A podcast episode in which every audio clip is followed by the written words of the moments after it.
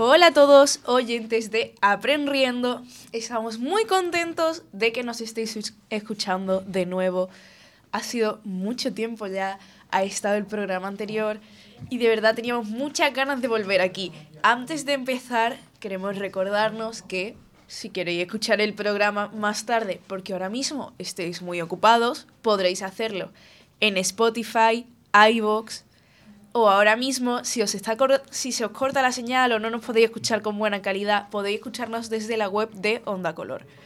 Siempre recordad que podéis escucharnos eh, sintonizando la 107.3 de la FM. Eh, sí. Ahora vamos a pasar a preguntar qué contenido nos trae cada uno de nuestros compañeros. Empezamos por Ale. Eh, yo voy a hablar sobre el trastorno identificativo o TID que he mencionado alguna vez aquí, y pues para que la gente no piense que todos los que lo tienen son unos psicópatas asesinos. Iker, ¿qué nos traes? Bueno, pues yo, continuando con mi sección, eh, hoy vengo a hablar de un libro que es una verdadera joyita que juega con tu mente a niveles que ni te imaginas. Germán. Voy a hablar, como ya dije, el último programa de eh, la fauna de Avatar 2. Cosa que, no sé, puede ser bastante interesante. Lo único bueno que tiene esa película. Vamos, Avatar. Eh, bueno, Elena, ¿tú qué nos traes? Pues yo os traigo una serie de debates, pequeñas tertulias, que vamos a ir intercalando para que todo el programa se haga un poco más dinámico. Julia, ¿tú qué nos traes, no? Yo hoy traigo una tertulia sobre San Valentín. Oh, ¡Qué romántico! San Valentín. Lo siento. y por último, en control tenemos a Carla. Carla. Hola, yo traigo hoy mm, eh, un tema de piercing y de cosas de estas. Y de la medicina también. ¿Por qué no? Tema variado. Y pues bueno, ahora que tenemos toda esta variedad de debates, queda recordaros que desgraciadamente no nos podéis ver nuestros directos actuales en Instagram porque nos ha hackeado la cuenta un Cristo Bro. Mm. Pero, Llevamos diciendo eso mucho tiempo ya. pero Sigue siendo un podéis, Cristo Bro, ¿no? O sea, no, no ha cambiado. podéis escuchar y ver, que es lo más importante, nuestros directos anteriores. Ahora sí, vamos Hasta a... que los com- borren, que también puede ser. pero no los han borrado. Ahí están. Nos haremos una nueva cuenta para, poder se- para que nos podáis seguir viendo nuestras hermosas caritas. En fin, ahora sí toca empezar con la música y la alegría. Súbeme la música. Súbeme la radio. We were right till we weren't. Built a home and watched it burn. Mm, I didn't wanna leave you. I didn't wanna lie. Started to cry, but then remembered I. I can buy myself flowers. Bueno, esta canción precisamente es de desamor, pero ahora toca Julia que nos va a traer un tema muy romántico y muy bonito, como es San Valentín. Bueno, eh, empezamos con mi tertulia sobre San Valentín, la comercialización y el amor romántico. Ya han pasado varios días desde la celebración del Día de los Enamorados. Con él quedó atrás el bombardeo de propaganda, comerciales y promociones sobre esta fecha. Pero esta es solo una cara maquillada por el boom comercial y por el ideal del amor romántico, eterno, único y para siempre. ¿Vosotros personalmente disfrutáis de este día? ¿Estáis a favor de celebrarlo? No sé, no lo celebro, no lo he hecho nunca. Lo celebré una vez en mi vida y no lo he vuelto a celebrar nunca porque como mucha gente yo no tengo pareja. Es que tenemos muy mal timing, Y de, gente. to- y de todas formas eh, es una de esas celebraciones que están hechas por el capitalismo con la intención de eh, eh, sí sí gasta los cuartos en este bonito pastel con forma de corazón. Eh, entonces pues no gracias. No tengo dinero para eso. A ver, yo tengo que decir que yo sí que he celebrado San Valentín en pareja este año y no Qué tiene... suerte tienes. a ver pero sale con Manu o sea tampoco es aquí. A ver, y tampoco tiene por qué ser algo tan, capila- tan capitalista en el sentido de que no tienes por qué comprar algo con forma de corazón. Un osito de peluche que está eh, sujetando un corazón que pone te quiero mucho. O sea, Te no tienes, mucho. no tienes por qué comprar el algo. problema es eres la mayoría o eres un caso especial? A ver, Exacto. yo no Normalmente sé. la gente suele comprar algo. Exacto. por eso Supongo digo. que soy un caso especial, pero yo. Claro, en plan, tú puedes ser una excepción. Si todo el mundo celebra la- San Valentín de esa forma, pues está de puta madre, pero no lo no pero yo realmente yo no me he gastado dinero. Yo he hecho. No, sí, re- claro, mi hermano se puso a hacer una tarjetita, pero Ah, pero le un chocolate que pone I love you, no sé qué. A pues ver, eso, yo eh, no, me he gastado en todo mi regalo de San Valentín eh, un euro. Consumismo, consumismo de grasa baja, es lo mismo. La ¡Un euro! La torta de boquetitos con forma de corazón, ¿quién la pagó, eh? Mamá, eso no lo he pagado yo. Bueno, eso es consumismo de todas formas. Y de todas formas, lo que se debería celebrar es San Valentín. Vale, pero yo me he gastado un euro y he hecho un regalo que lo he hecho yo y que va a durar para siempre. Y cuando se- y le- ¿Qué ha dicho Germán? ¿Qué le regalaste también? Eso no, No, lo compré yo, mi madre. Eso lo compró en nuestra el- madre. Mi madre en el pueblo compró un dulce. ¿Fue, de ti- ¿Fue un regalo que le hiciste a Manu? No. No. ¿Y pa' qué? Nos lo comimos entre todos, pero tenía forma de corazón. Ah, bueno, entonces eso me ayuda un poco para que lo menciones. eso ¿Ves? Ya, pero. Elena, la cosa es que tú eres la excepción. Por, por- por ejemplo, de mi grupo, yo ahora nos estaba empezando a juntar a otra gente, entonces somos bastante. Y hay bastante gente con pareja. Y todos llevan, desde que entró febrero, no sé qué, ¿qué le regalo? ¿Qué le regalo? Mm, vamos, he elegido la mitad de los regalos del grupo. Entonces, por eso, y todos han dejado, en plan, una pasada tampoco, ¿no? Pero que por eso todo esto, el regalo que le compro, no sé qué, eh, me comprar algo igual, a ver si yo le voy a comprar algo muy barato y entonces voy a quedar yo mal, no sé qué. Que es mucho lo que es más común, tanto que otras cosas, plan, como lo haces tú, que no gastarte dinero o hacer algo casero. Mucha gente dice, no voy a hacer algo casero a pensar, de puta mierda. Con lo, que, con lo que ha dicho Iker, mi hermano Lucas, que tiene pareja, se puso como súper triste cuando llegó un regalo de su pareja y él no tenía nada porque pues somos pobres y tuve que hacerle una tarjetita, no sé qué, y ya con eso feliz, pero mucha gente capaz le sabe mal eso de que es que no tengo ni un puto euro, ¿sabes? O sea, no puedo... ¿Qué le hago? ¿Un chicle con forma de corazón? ¿Sabes lo que te quiero decir? No...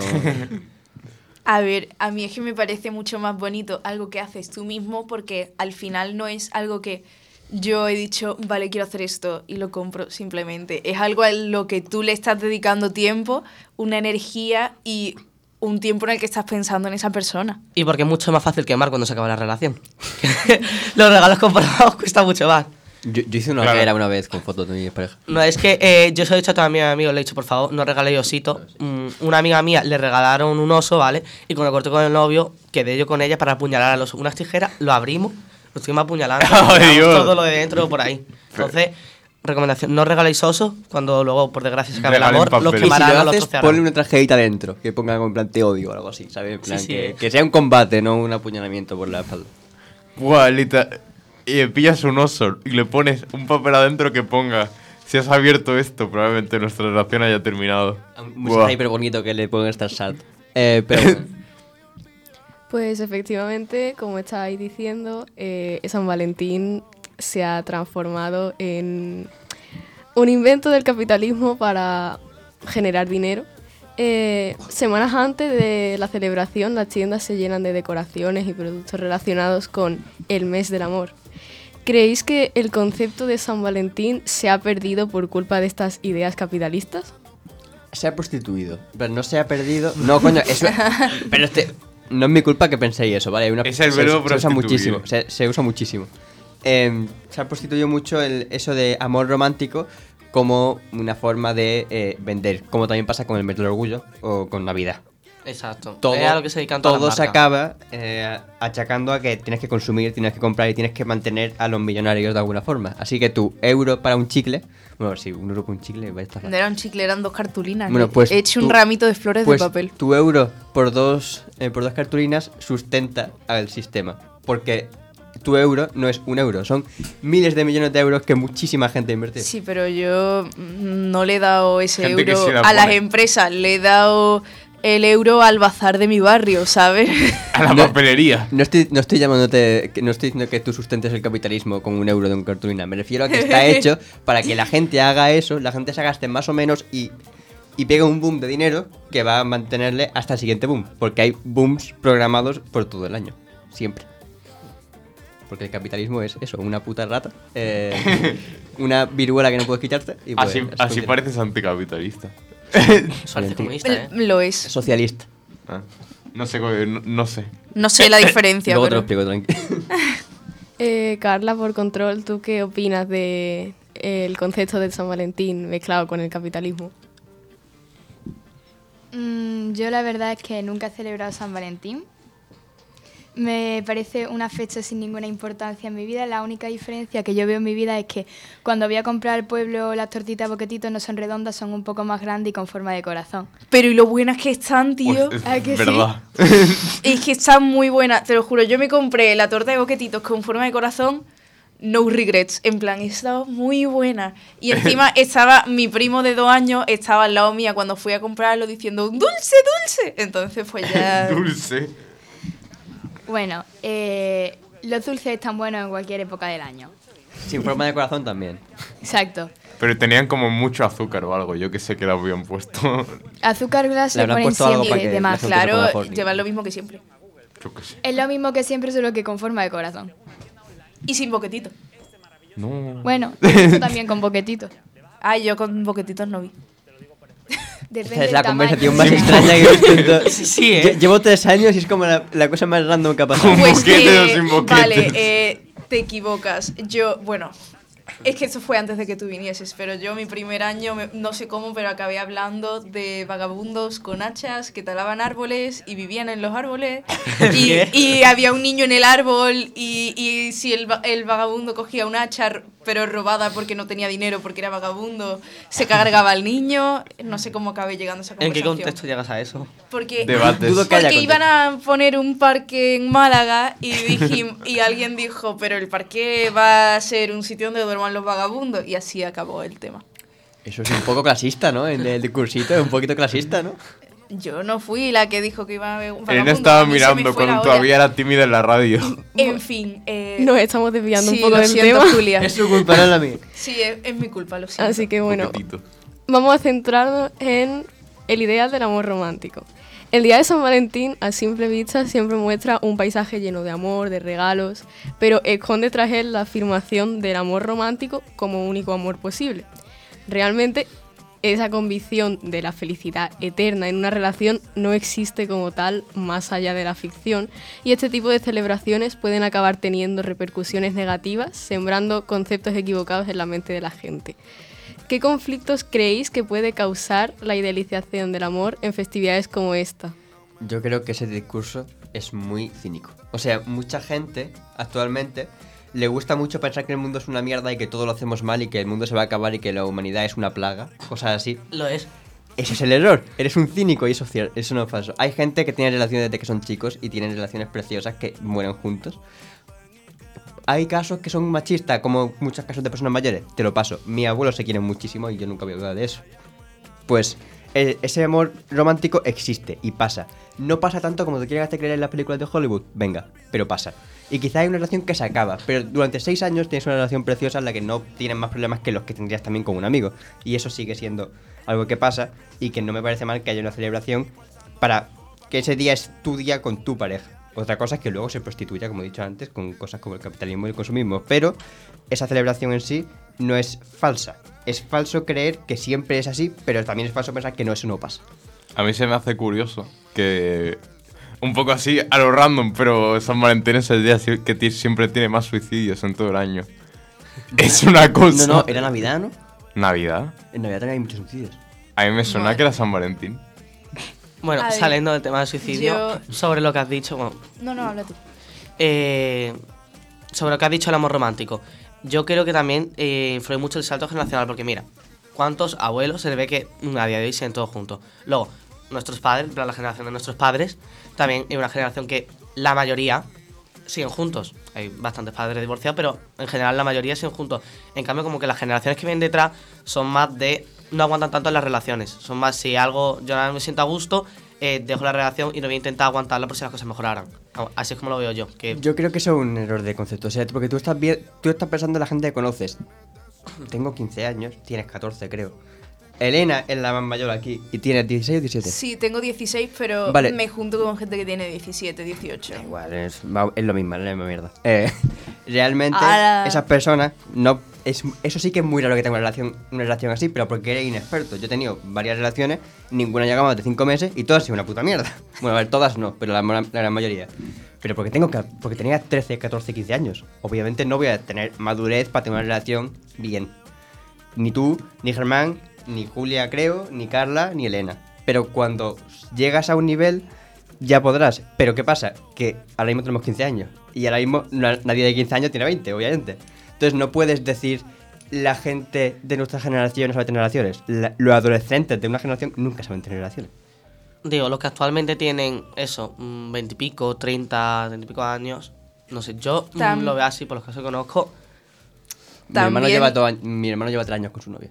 Yo también tengo que decir que la generación de nuestros abuelos, Eh, lo he dicho La- antes, que muchos son por casos machistas y casos... Exacto. la primera relación que han tenido, a lo mejor, has- o sea, la primera relación de pareja me refiero, a lo mejor han tenido 16 años, pero, no se han casado.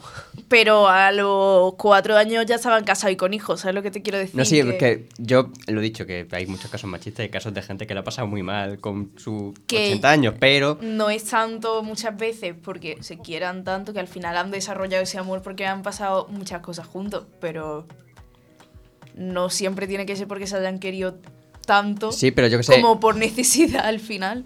A ver, que lo he dicho que hay casos así, pero yo que sé, mis abuelos paternos están divorciados.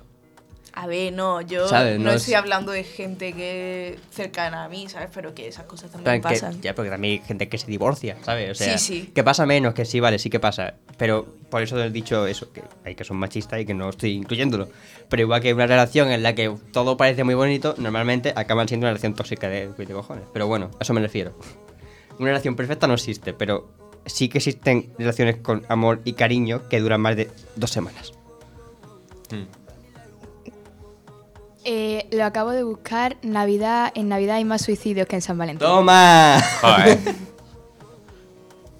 Eh, bueno, eh, Carla, ¿tú qué opinión tienes sobre esto? Pues yo no he celebrado mucho San Valentín en mi vida, no me parece una fecha muy importante. Si tiene una pareja, pues me parece muy bien que lo celebre, pero yo no lo voy a celebrar. A ver, que, a ver que, que no te obligan a estar triste me parece bien. O sea, que también hay veces que parece que se- en San Valentín es el día de llorar si no tienes pareja. Yo me lo pasé jugando a la Play y haciendo una cosa de plástica que al parecer luego no tenía que entregar. La gente que no. Hay gente que no tiene pareja en San Valentín y está como. ¡Ay! Sí, sí. ¡Qué y- triste y que sufre estoy! muchísimo, pero yo qué sé, yo estoy rodeado de parejas y aún así, pues, fue un día normal. Yo literalmente pienso, ¡ay, qué bonito! La gente se quiere. A ver, yo no, porque entonces ahí sí que me pongo triste, pero no lo pasé especialmente mal. simplemente Yo me lo pasé con 39 de fiebre, mientras la mayoría de mis amigos están celebrándolo con sus parejas. ¿Tú- y yo con tienes 39 de fiebre, no. Ah, entonces da igual. 39, 39 de fiebre o sano tampoco iba a hacer mucho. Bueno, pues con estas opiniones tan interesantes que nos habéis proporcionado, eh, termina mi sección. Espero que os haya gustado y hasta dentro de dos sábados.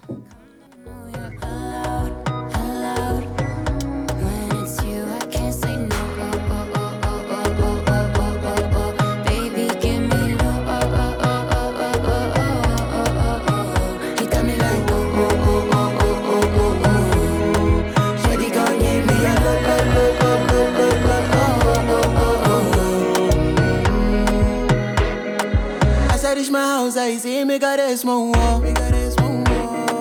As me, I wake up, now she in my mind. Oh.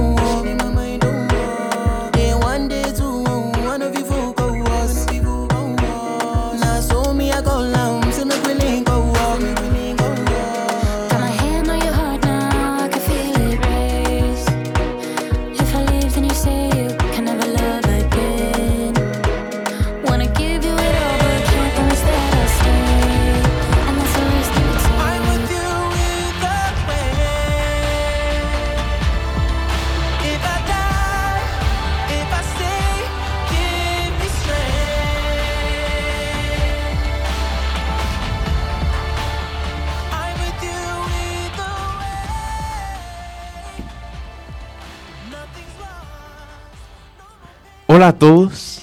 Hoy, tranquilos. Hoy va a ser un programa tranquilo, os lo juro. En el programa anterior estuvimos hablando de Avatar 2. Aquí ya tenemos a alguien que dice ¡Ay, es una mierda! Y luego al mayor defensor de esa película. A ver, Presente. antes de que empiece la introducción, quiero aclarar. Es mala como concepto de escritura. Está muy mal escrita. Pero por lo demás, pues bueno, luces. luces. Uy, qué guay, mira ese mono. Y ya está. pues, Eh, El CGI está guapo. Es lo único que tiene. sí. Muy larga. Y un, y un tío diciendo. la película. Sé que te pone muy nervioso el pibe que hace. que parece que se está atragantando con algo. Bueno, sí. Hoy, como prometí el último programa en el que aparecí, que fue el anterior del anterior. No sé si existe una palabra para decir anterior del anterior. Penúltimo. penúltimo. No, penúltimo. El Sí. antepenúltimo. No, penúltimo. El anterior del no anterior es el ah, este- penúltimo. Este, está pasando, no es el último, porque Dios aún mío. no ha acabado. En anterior del anterior Vale. sí es el penúltimo. Bueno, sí. Dije que iba a hablar sobre la fauna y biología de Avatar. Así que a eso vamos a ir. Os presento la biología detrás de la película hoy Avatar 2. El sentido del agua.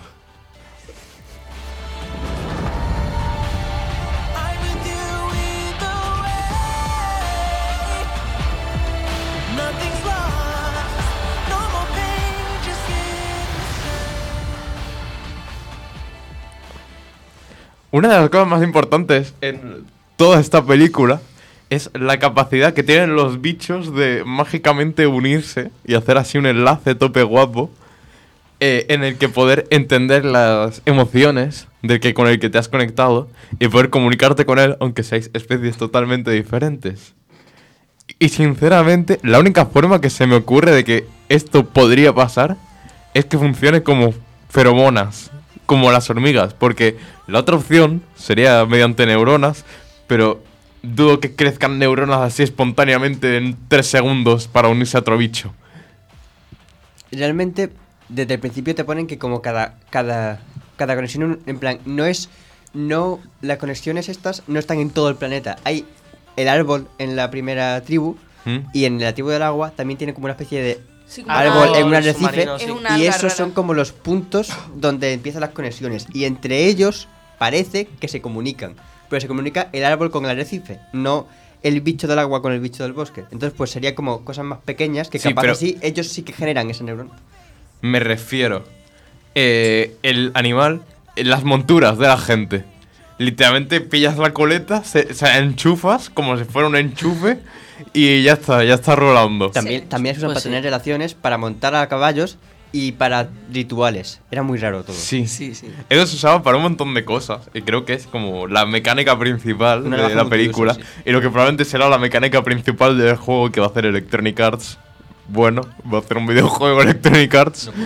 Yo lo que no entendía en la primera película, porque la segunda no me la he visto todavía, es que cuando se unía la coleta a un caballo, la era tipo, luego te desconectaba y el caballo perfectamente era un caballo cualquiera. Porque ya te había entendido. O sea, era como estabas negociando con él para decir, oye, mira, te voy a montar, pero por esto, ¿vale? O sea, Te voy a montar. no, Luego- no te rayes. Y luego el Había caballo. pájaros. ¿Qué? Había pájaros que No, te sí, los. conectaban y ya los- para toda la no, no, vida. ellos montan en esos bichos alados.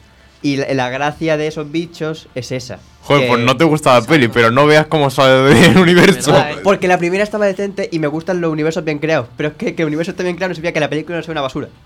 Bueno, Como Star Wars. la única explicación de esto, de que todos tengan este apéndice extraño, bueno, no- la palabra apéndice no es la buena. Sí, esta, poder realizar esta conexión es que venga de un ancestro común o una convergencia evolutiva que sea la hostia y afecte a todas las especies, cosa que es imposible. Así que la, la idea del ancestro común diría que es la más normal. Es decir, que las ballenas y los avatares vienen de un mismo bicho. Sí. Ella se- la- el problema es que ese ancestro común involucraría cosas parecidas a reptiles, mamíferos, de todo. Lo que significaría que sería un ser muy primitivo, porque encima hay plantas que también tienen esa conexión. Y sinceramente veo muy difícil que eh, un órgano tan complejo como el que se ve en la película se pueda desarrollar en un ser tan primitivo. Por creo- lo que lo tacharía como magia de la película. Yo creo que va más por lo que has dicho antes, conver- convergencia evolutiva, has dicho que es. Sí, Es convergencia como evolutiva. eh, lo que ha explicado antes Alejandro, como la idea es que se conectan a través del árbol, como que yo creo que iría más por ese estilo, de que a través del árbol como que todos han ido desarrollando eso, ese apéndice extraño ahí. Puede para- ser, pero el- uno de los principales problemas también es que a un depredador, un depredador solitario, pongámosle, no sé, un tigre, seguro que tiene que haber algún, algo que sea como un tigre. Los tigres cazan en solitario, literalmente eh, eh, tienen una cría por ahí, se reproducen y vuelven a ser solitarios durante toda su vida. Pero quizás estás poniendo demasiado un concepto de tierra y si ese es un planeta distinto que tiene una cosa tan importante como que los seres se comunican entre ellos, da igual la especie, no sería igual, porque es un factor muy importante que cambiaría la forma de relacionarse entre especies. Exacto. Es que es como algo base de ese planeta. No todos, Ya. no toda la vida va a ser como la vida de la Tierra. Sí, Hay lo factores. sé, pero tiene que seguir unas reglas mínimas. En plan, es como si tú te imaginas una, una célula con el cerebro de un ser humano. Es literalmente imposible. Cualquier célula que exista es imposible que tenga tal grado de ¿Sabes eso de complejidad. que si, si, si el universo es infinito, por muy mínima que sea la posibilidad, hay un mundo que lo es así? Si es, si es infinito. Pues eso. Puede ser. Pero, bueno, volviendo al tema del tigre. Eh, el tigre es algo totalmente solitario. Este, este órgano, para comunicarse, no le serviría en ningún contexto de su vida, por lo que al final, con la evolución, acabaría desapareciendo con el tiempo. Cosa que pasa con muchos huesos nuestros, por ejemplo, que acaban siendo Menos desaparecidos. Pero si están conectados los animales entre sí, eh, a lo mejor hay, no evolucionarían para eh, cazar en solitario, a lo mejor tendrían eh, acuerdos para cazar en grupo. La verdad es que no me he visto 2 y hace una fecha que no me voy a Avatar 1, ¿vale? No me juzguen. Y bueno, otro dato que también me jode mucho es la ballena. La ballena tiene este apéndice dentro de la boca. Literalmente. Por cierto, quiero mencionarlo. Te mencionan en una parte de la película que las ballenas son músicas, filósofos y tal. Son musas. y son putas ballenas. Sí, pero las son ballenas son muy inteligentes. Sí, pero por mucho que sea inteligente, si literalmente vives como un animal, no construyes, no haces nada, no puedes ser un filósofo, ni una ni un músico, ni un arquitecto. Eres una puta ballena. es una ballena. Pues bueno, ejemplo, este órgano las ballenas lo tienen dentro de su boca, por lo que literalmente nada se metería en la boca a una ballena solo para poder comunicarse con ella. Yo no sé por qué han desarrollado el órgano ahí, pero es que no tiene sentido. Sería más útil, no sé, en cualquier otro sitio del cuerpo. Sí, a lo mejor en lo alto de la espalda, Sí, ¿sabes? Pero por donde eh, el orif- que eso puede generar como se necesita una confianza antes de desarrollar el vínculo. Necesitas tener la suficientemente confianza como para meterte dentro de la boca de la, balle- de la ballena como para querer desarrollar ese vínculo con ella. Mm, Sí, yo creo que es la explicación que más sentido tiene. Y bueno, ya, siguiente, vamos a ir con especies directamente. Vamos a hablar de el Banshee de montaña, cosa que aparece mucho en la primera peli. Es el bicho este que parece un dimorfodón, no sabes, no es del género dimorfodón. ¿Sabes lo que es un dimorfodón? No. Vale, es como un pterodáctilo, pero que en vez de tener un pico tiene una boca tipo carnívoro. Pues está obviamente inspirado en eso, pero más grande, básicamente. Y una de las cosas que me llamó la atención es que en su barbilla le sale como un pico, una placa, de un color muy vivo. Y dijo, "Hmm, eso me recuerda a cuando los animales machos tienen colores vivos para poder atraer a las hembras. Y creo que, además de que hacen un diseño chulo, es lo que tiene más sentido, porque si no, no le veo sentido a que tengan eso. A no ser que mágicamente les ayude la aerodinámica, no sé muy bien cómo.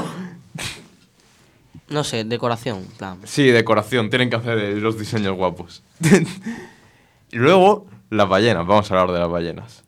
Las ballenas son ballenas. son el tulcún, tienen mucha importancia en la segunda peli.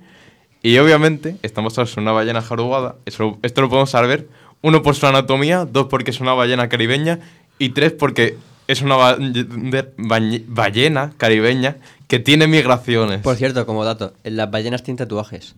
Ah, las sí. ballenas llevan los tatuajes caribeños que llevan los, los tribu del agua.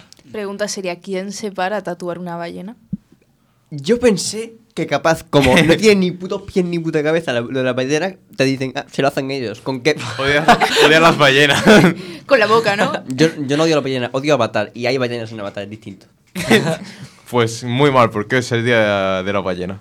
Muy mal. A mí las ballenas me gustan mucho. Claro, Has tenido tu opinión de mencionarlo. No sé, se te había olvidado que era el día de la ballena, ¿verdad? sí.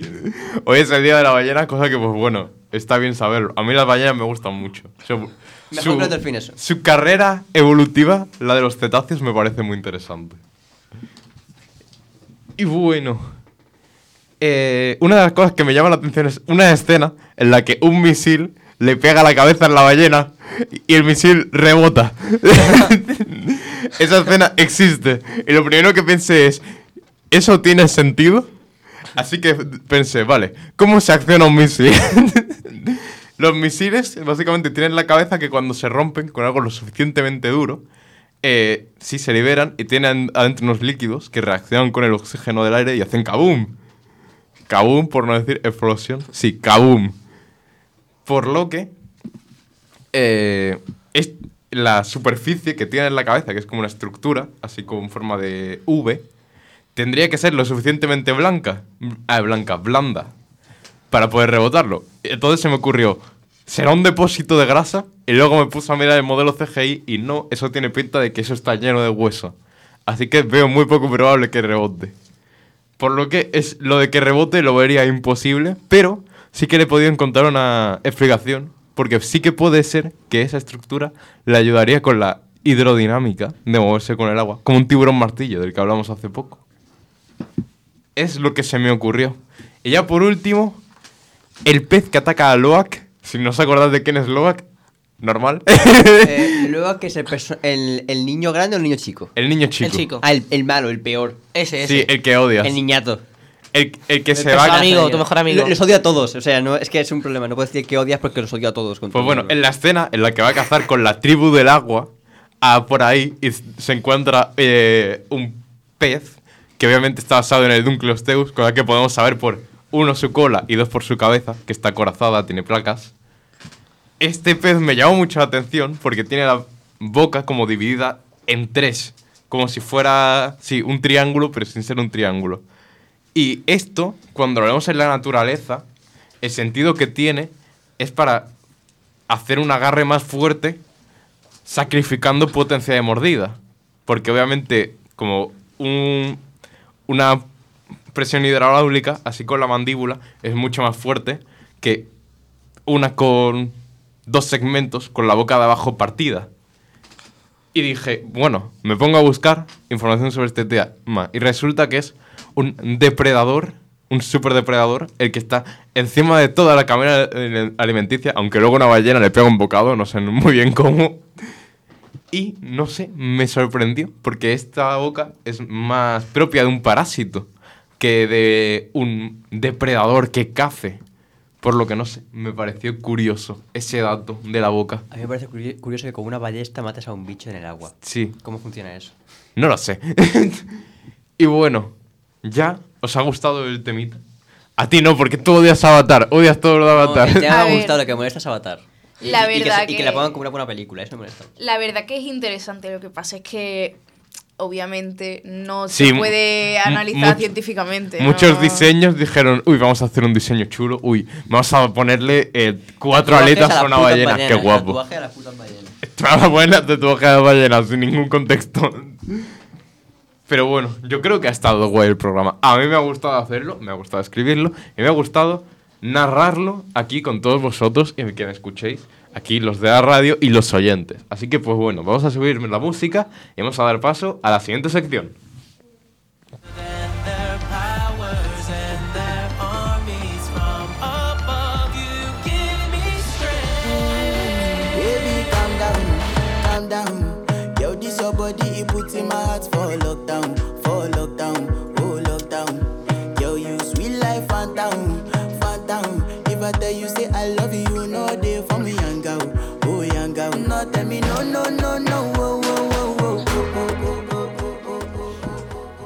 Pues con esa canción tan chill, tan relax, me vengo yo para dar un poquito de alegría. Vamos a hacer un poco de debate, de tertulia, y voy a empezar hablando del fast fashion. Lo principio, el principio de todo. ¿Sabéis lo que es el fast fashion? Lo principio. Deberías de explicarlo. Sí. Vale, pues el fast fashion o moda rápida, que es el significado en español, es eh, la moda que mayormente se está realizando últimamente, que eh, antepone eh, la cantidad de la producción a la calidad. Y además hace que la ropa mm, tenga un periodo de vida muy corto y va cambiando de modas y de modelos continuamente. Entonces, el primer problema de esto es claramente la calidad. Una camiseta te puede durar cinco veces menos de lo que te puede durar una camiseta de hace 20 años. ¿Vosotros qué opináis sobre esto? Que sí, es consumismo. En la, sociedad en sí está evolucionando. Como hemos estado hablando de, de ello antes en el tema de San Valentín. Al final, con el capitalismo y tal, eh, y las redes sociales hiper rápidas, TikTok, Instagram, todo lo que tiene que ver con scroll, eh, crea una sociedad rápida de usar y tirar. Y eh, la- el fast fashion al final acabó derivando de esto. A mí, como he dicho antes, no me gusta el consumismo.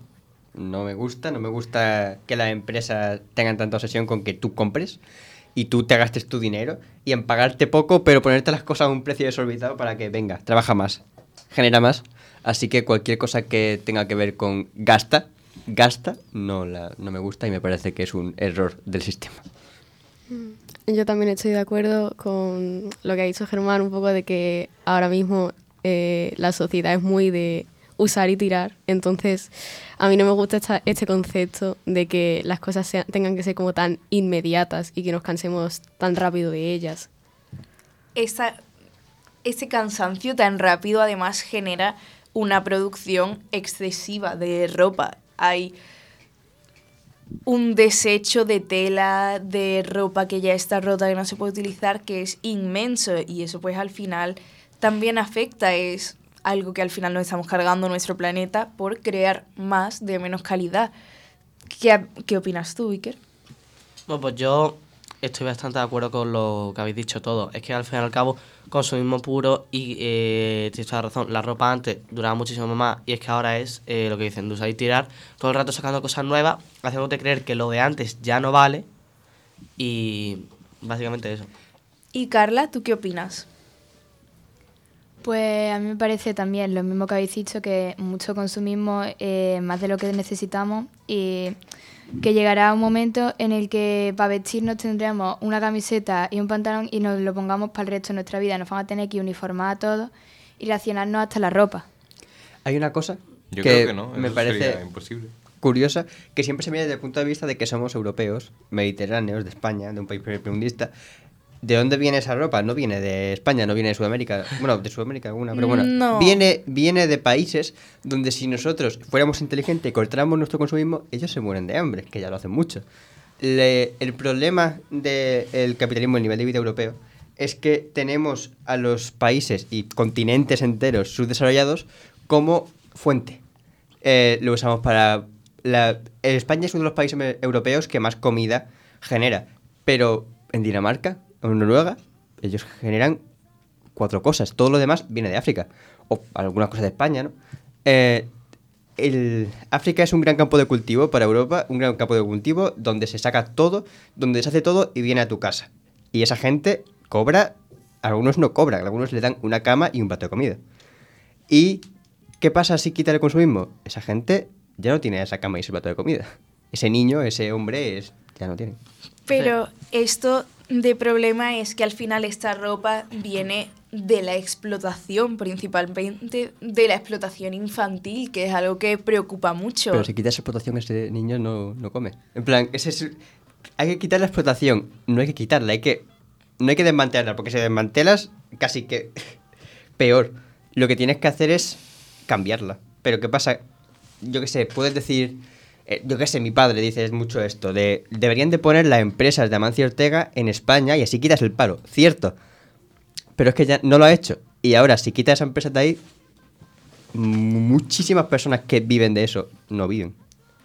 Ya, pero entonces, ¿está justificando eh, el consumismo que tenemos que seguir con eso solo básicamente porque eh, las empresas han deslocalizado sus fábricas y ahora dejaremos sin trabajo a la gente de otros países? Odio el capitalismo, odio el consumismo y, Y- soy, y soy socialista. y todo no estoy a favor de eso. La cosa es que no es tan fácil como "Mm, no me gusta, tengo que quitarlo. Es mucho más complejo de lo que quieres tú. Y todo esto, al final, de deslocalizar tu empresa y llevarla a un país más pobre, al final es, bueno, to- sí, todo culpa de la bolsa, inversores, que te piden constantemente que tu empresa vaya siempre hacia arriba. Es, es cosa que es imposible eh, tener una empresa sana que vaya siempre hacia arriba. El problema de esto y de que se, se localicen la fábrica en los países subdesarrollados es que esto se hace para bajar el precio lo máximo posible de, en este caso, la ropa. Para bajar el precio se baja, lo primero, la calidad.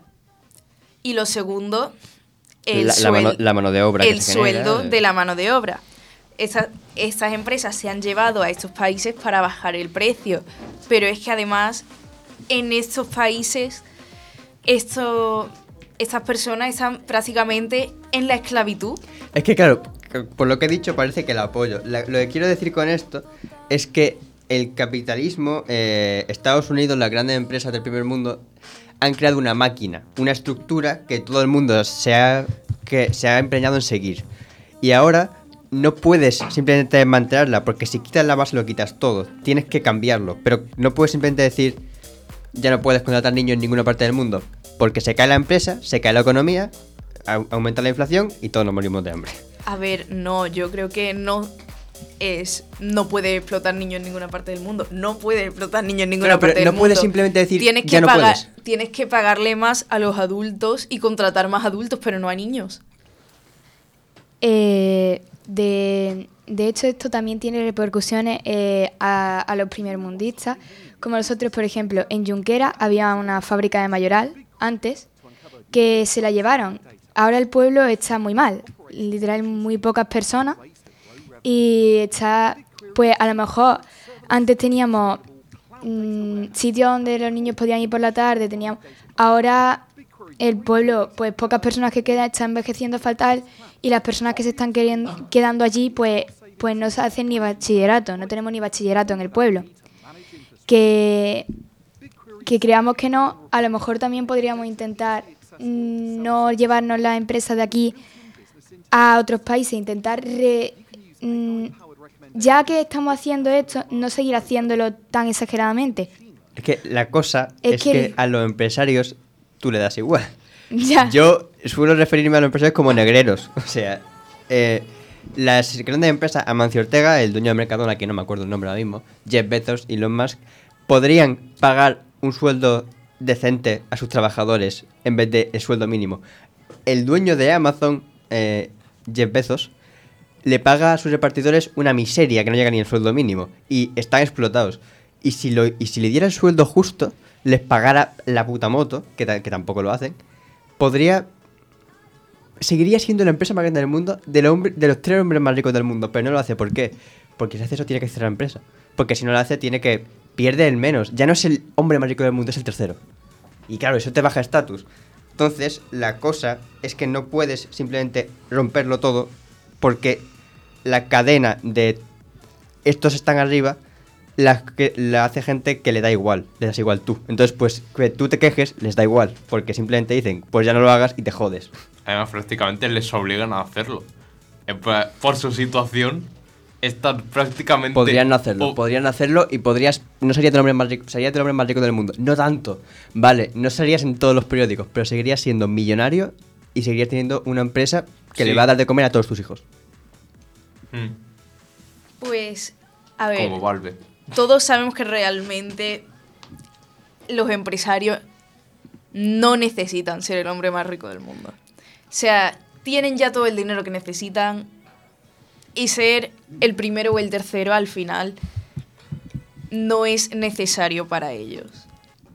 No debería, pero para ellos sí que lo es. Ese es el problema. O sea, ellos sí que lo consideran. Si, si no lo consideraran, haría- harían otras cosas, pero es que sí que ellos sí que sienten que tienen que estar arriba, porque eso es estatus.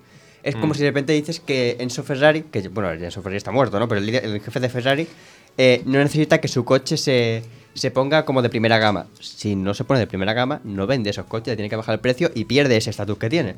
No necesita, puede vivir sin eso, pero él siente que sí, porque si no, tiene que cambiar su modo de vida. Ese es el problema. Pues eso, al final, por algo que, por beneficiar a una sola persona, hay miles, millones que están viviendo bajo unas condiciones horribles. Y eso al final todos sabemos que hay que cambiarlo de alguna manera. Pero es muy complicado desmantelarlo desde el, desde el principio. Por eso hay que hacer un trabajo y es algo que lleva muchos años y a nivel social necesita mucho esfuerzo también. Y los partidos políticos nunca van a hacer algo a largo plazo. Siempre te van a poner cositas que te gusten en ese momento. Nunca van a poner una medida que les vaya a servir dentro de 10 años. Tiene que servir dentro de 2, porque las elecciones son dentro de 4. Entonces, pues, Claro. Entonces, yo creo que hasta aquí vamos a dejar ese tema y ahora vamos con la siguiente sección, que sería Iker.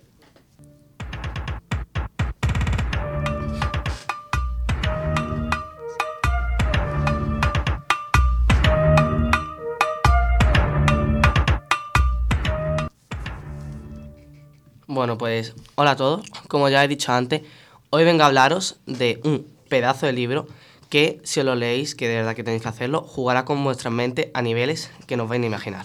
Bueno, antes de nada, el libro es... Bueno, Redoble de tambor.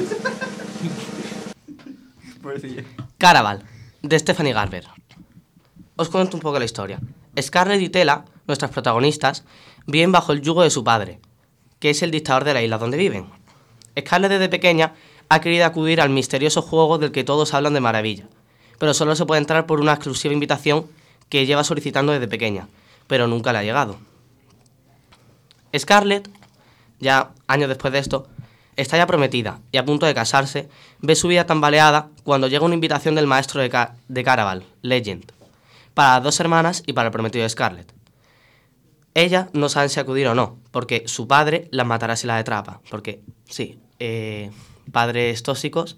Básicamente, el padre, la forma de tener manipular a la hermana es, como sabe que se quieren mucho, tú haces algo mal, le pego a tu hermana.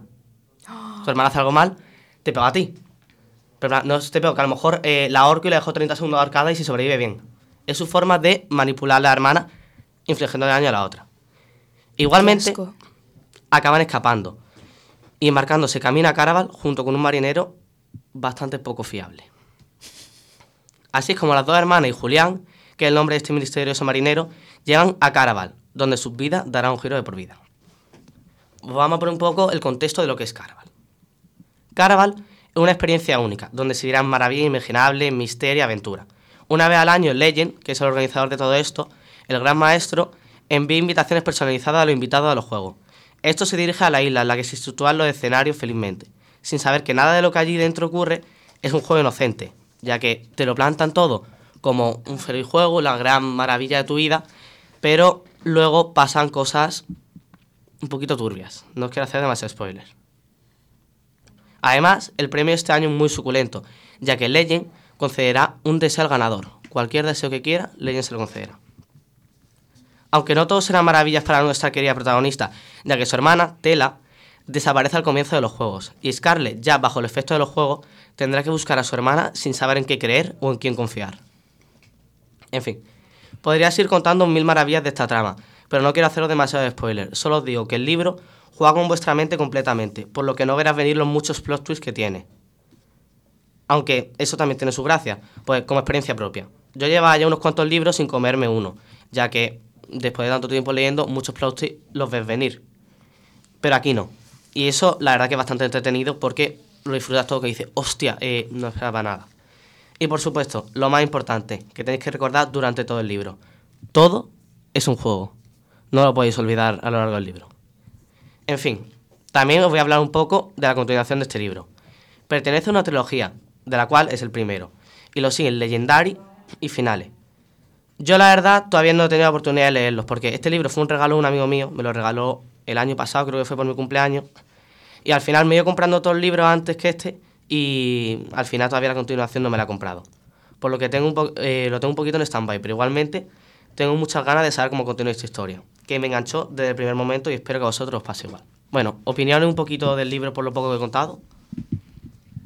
A ver, la verdad que parece interesante. Simplemente ya por el hecho de que una persona que está muy acostumbrada a leer libros no se espere los giros de la trama, ya quiere decir que el libro es bueno y que realmente lo vas a O disfrutar. que has hecho unos giros un poco sin ningún tipo de sentido y entonces no te lo esperas porque no tiene sentido en ningún motivo. También puede ser.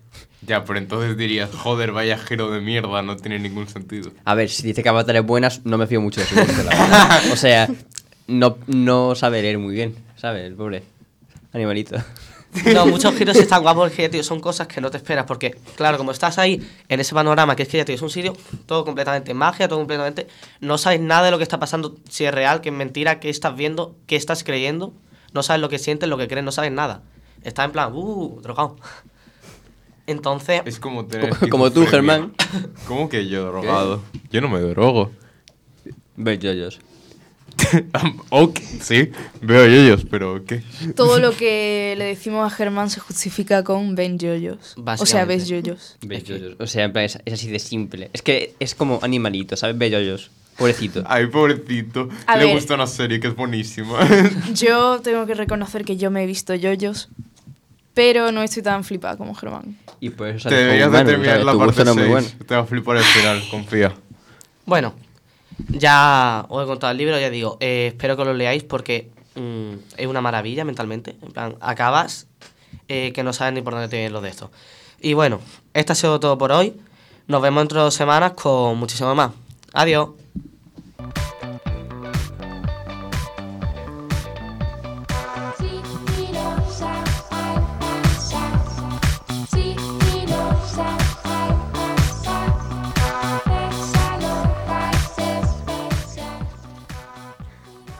Bueno, pues ahora vamos con un debate de Elena sobre los ensayos con animales. Pues sí, como acaba de decir Julia, voy a traer los ensayos con animales.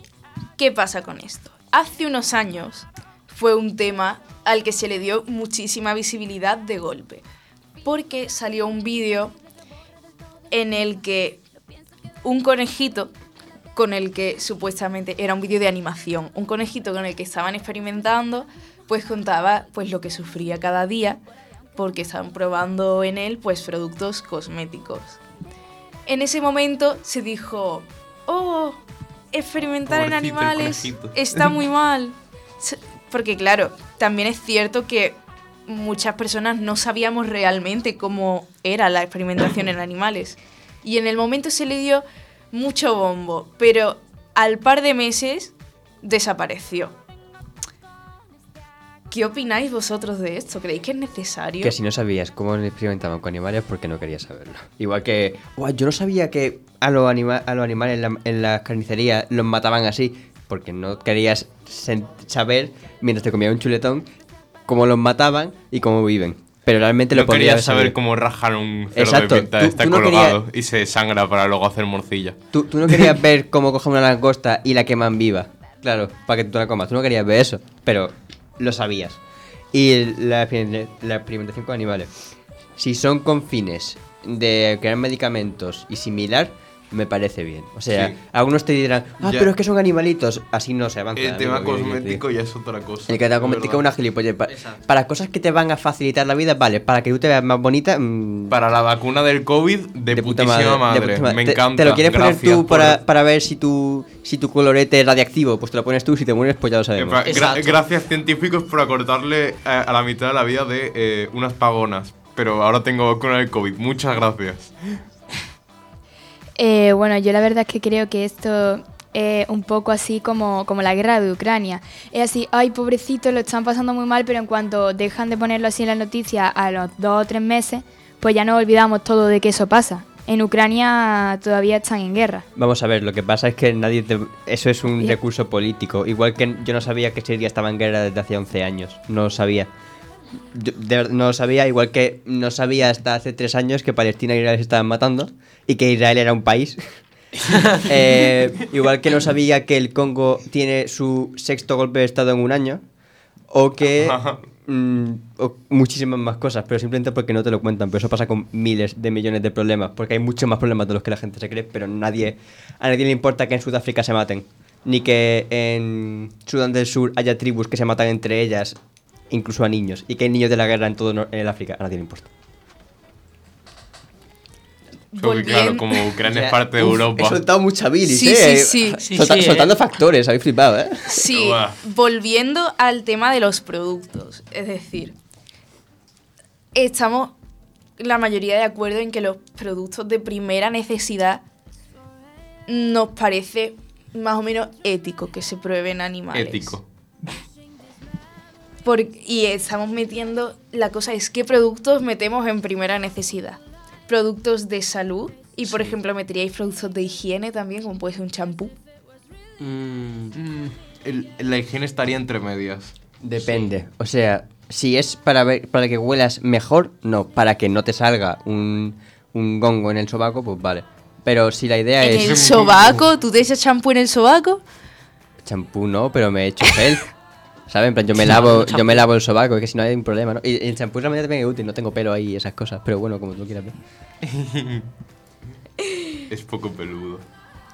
A ver, entonces, yo, por ejemplo, creo que los productos de higiene sí deberían de considerarse lo que es higiene, no tratamiento para tener el pelo precioso, higiene, para tener el pelo limpio o para tener el cuerpo limpio y no oler a Que, sudor. que, no. Que no te huela a, a requesón, vale, sí, me parece No bien. leer a la gente de mi clase, más fácil. Por eso se entiende todo. Adolescente promedio, a ver, cuando eres adolescente huelen mal, es como una fase. Sí. Y más si eres tío. Pero los productos de cosmética, esos productos no se deben probar en animales entonces. Pues, ¿cómo creéis que deberían de desarrollarse estos productos de cosmética? En huma- humanos. En humanos, en humanos voluntarios. O sea, eh, ¿tú quieres probarlo para humanos? ¿Para qué le va a pintar un mono en los labios? Píntaselo a alguien así. Y si, y si estás jugando con algo que le vas a echar en la cara, que puede generarle cáncer, quizás deberías de plantearte tu industria. Pero, Un poquito. Hasta donde yo tengo entendido, a lo mejor eh, me estoy dando aquí un triple de esto. Pero los pro, eh, en plan, los cosméticos en animales se ponen en plan, uy, voy a maquillarlo. No, En plan, no, Se le eh, inyectan para ver si eh, son mm, malos para la piel. ha sido una puta exageración, vamos Tío, a ver. no le pongas Claro, plomo claro. a tu pintalabios, Claro, por si- favor. Si no entiendes las exageraciones, ¿cómo, cómo no te va a gustar Avatar? Es que es normal, ¿sabes? Si no, si no aprecias la literatura, Ay. pues normal. Eh, también tienes que tener un poco de lógica. En plan, no le pongas plomo al colorete. Claro, por ejemplo, en los años. No puse en los años 30, en los años 50. No le pongas uranio a tu pintalabios. Exacto, en los años 30 o 50, no me acuerdo cuál de los dos era. Hacía todo, había copas de mercurio. Sí, sí. eh, se bebían uranio. Y, y, la, y la gente, pues bueno, se le caía la mandíbula y cosas así. Porque lo que pasa si te metes radio en pastillas, pues, coño, es un poco inteligente. Oye, capaz, meterme plomo en las vacunas no es una buena idea, ya está. Si tuviera 50 ver. euros por cada chuchería que supiera que tiene plomo, creo que tendría 200 euros. A ver, también hay que decir que las personas hace 70 años no tenían ni idea. A ver, sabían que el cloro mataba perfectamente, porque bueno, judíos. Eh, no, coño, si estoy dando años 50, ya sabían que el cloro mataba. También sabían que la, la bombita nuclear no era. Mataba. Había hecho cositas muy graciosas. Y seguían haciendo pastillitas de radio. Sí, pero a lo mejor pensaban, bueno, es una cantidad muy pequeña. Claro, a ver, no tenían. Además, así ganó el doble de dinero. no habían evolucionado lo que hemos evolucionado ahora en lo que se refiere a conocimiento. Sabían perfectamente que el radio en pastillas te podía matar. Y que daba cáncer. Eso lo sabían. Puedo decir que, bueno, no sabían que el mercurio de los, de los termómetros. Bueno, vale, muy bien. Mm, pero sabían que ba- ver, los- bañarte en mercurio no es inteligente. El científico raro lo sabría, pero el, el que vive en el pueblo eh, cultivando patatas, pues no sabría que las pelotitas esas graciosas eh, pues eran tóxicas. Pero ese no lideraba una, una, una campaña para poner pastillas de radio en los supermercados. Sí. Y probablemente el empresario tampoco sabría que el mercurio era tóxico. Lo sabría el científico que desarrolló el termómetro, solo que no sabía. No, mira, el mercurio todavía, porque una cantidad tan pequeña como que es más vestir de eso. Pero Pues- eso, pastillas de radio, copas de uranio o de mercurio. Joder, XD. Te lo imaginaba. sí. A ver, pues eso, la cosa es que había gente que sabía, pero había mucha gente que realmente no. Entonces hacía falta una evolución. Esa evolución se sigue buscando actualmente, pues, en la medicina. Y uno de los recursos que se han estado viendo para hacer esa evolución es la donación obligatoria de órganos. Es decir, cuando tú mueres, que tus órganos sean automáticamente donados a la ciencia o a personas que lo puedan necesitar. ¿Vosotros qué opináis sobre esto? ¿Creéis que esto es ético? Que deberías de decir, sí, yo quiero que mis órganos se donen. Si no, pues bueno. Depende de la necesidad de la persona que necesite los órganos. No sé, a ver, es una opinión muy polémica. En plan, eh, entiendo que es importante lo de los órganos, pero sí que te impongan. Sí o sí tienes que donar órganos. Mm, no sé. La verdad, no tengo muy claro qué opinar de eso. Mm, Yo un poco igual, o sea, es que, a ver, por una parte, a lo mejor, o sea, vas a contribuir a la ciencia, pero por otra, el hecho de que te obliguen a hacerlo y no tengas ninguna opción de decidir. A lo mejor se podrían poner como campañas que inciten en plan... Eh, reserva tus órganos. Bueno, no reserva. como... eh, sí, una campaña no publicitaria de concienciación para que la gente eh, dé sus órganos cuando ya haya muerto. Aparte que, un momento, Elena, que no todos los órganos servirían, porque es que muchísima gente que fuma, mm, que bebe, Sí. que es que al fin y al cabo no te quedarías con tantos cuerpos. Entonces, A ver. sería el follón de ir mirando, en plan, si todos los cuerpos que entran tuvieran que donar, tienes que mirar, vale, pues esta persona es fumadora, pulmones no, hígado no, tal. Eh, lo bueno de, dona- eh, de los donantes de órganos es que sabes que son órganos sanos que van del tirón, ¿sabes? Yo creo que aunque no estemos pensando en eso, yo creo que aquí es muy importante el tema de la religión. Hay muchas personas que no quieren mm, donar sus órganos tal porque mm, quieren ir al cielo y quieren pues mantener su órgano como son, ¿no? Como están, como es en la religión católica. Yo creo que no podemos imponerle a una persona eh, el donar algo cuando ellos realmente, pues, es su religión. Nosotros realmente no sabemos lo que hay detrás de la muerte. Eh, no lo sabemos, pero a mí personalmente me parecería bien que nos diéramos, que diéramos a la sociedad, porque en realidad nadie está en contra de que robar está mal, pero sí hay mucha gente en contra eh, de que donar está bien. Pues si lo impusiera la ley, a lo mejor empezaríamos, hombre, habría gente que se negaría y que... Pero estás salvando vidas de alguna Eso manera. me pa- a ver, que se impo- cualquier imposición me parece una forma de agresión y cuando te agreden te tienes que defender, así que pues no. Pero sí que es verdad que debería haber más conciencia y más... Sí, todo el mundo puede donar órganos, pero nadie en ningún momento dice, oye, esto es donar órganos, esto es lo que haces. Aparte que en religiones como el, como el Islam, eh, que tú modifiques mínimamente tu cuerpo, aunque ya estés muerto, es un pecado vastísimo. O sea, en las tumbas del Islam te tiran momificado a la tierra o cosas así. O sea que si donas un algo, pues te va al infierno. Entonces, pues también. Yo creo que eso es muy importante, las creencias de la persona, porque nadie es consciente de lo que hay después de la muerte. Yo, por ejemplo, yo, vale, yo, por ejemplo, soy atea. Yo no creo que haya nada después de la muerte. Pero si hay una persona que cree que va a ir a un lugar mejor, no podemos Pero- obligarle a... Pero sabe que su cuerpo. Me parece mal que se obligue, pero él sabe que su cuerpo se queda aquí. Eso lo sabe. Pero tú lo has dicho, en muchas religiones es pecado modificar el cuerpo aún después de muerto. Sí, sí, también. Lo acabo de decir yo. ¿no? O hay religiones también que para conseguir ir a- al cielo, a esos lugares, eh, tiene que su cuerpo fusionarse con la tierra. Es que tengo familia que cree que antes para ir al, para ir al cielo tiene que ser enterrado sin ningún tipo de modificación también en la tierra. Y no es precisamente Islam, hay un montón de religiones que también apoyan lo mismo. No sé, yo digo que en el Islam pasa, no sé cuántas. También hay religiones que te calcinan. Que no sé hasta qué punto que te calcinen importa que esté tu hígado o no, sinceramente. O sea, ¿es relevante que esté tu hígado o con que te calcinen la cara ya vale? A ver, pero eso ya es cosa de cada persona. Yo obviamente pienso que es muy positivo donar órganos, porque al final, si por ejemplo tú eres fumador, no le puedes poner ese órgano a una persona, pero puedes estudiar el órgano por dentro y las consecuencias. Eso es verdad. Entonces, siempre va a haber una ventaja. Ahora, la persona tiene que estar dispuesta y tiene que hacerlo de buen grado. Tendría que haber campañas de, de Eso es concienciación. lo que he dicho yo Exacto. antes, de mientras no estabas.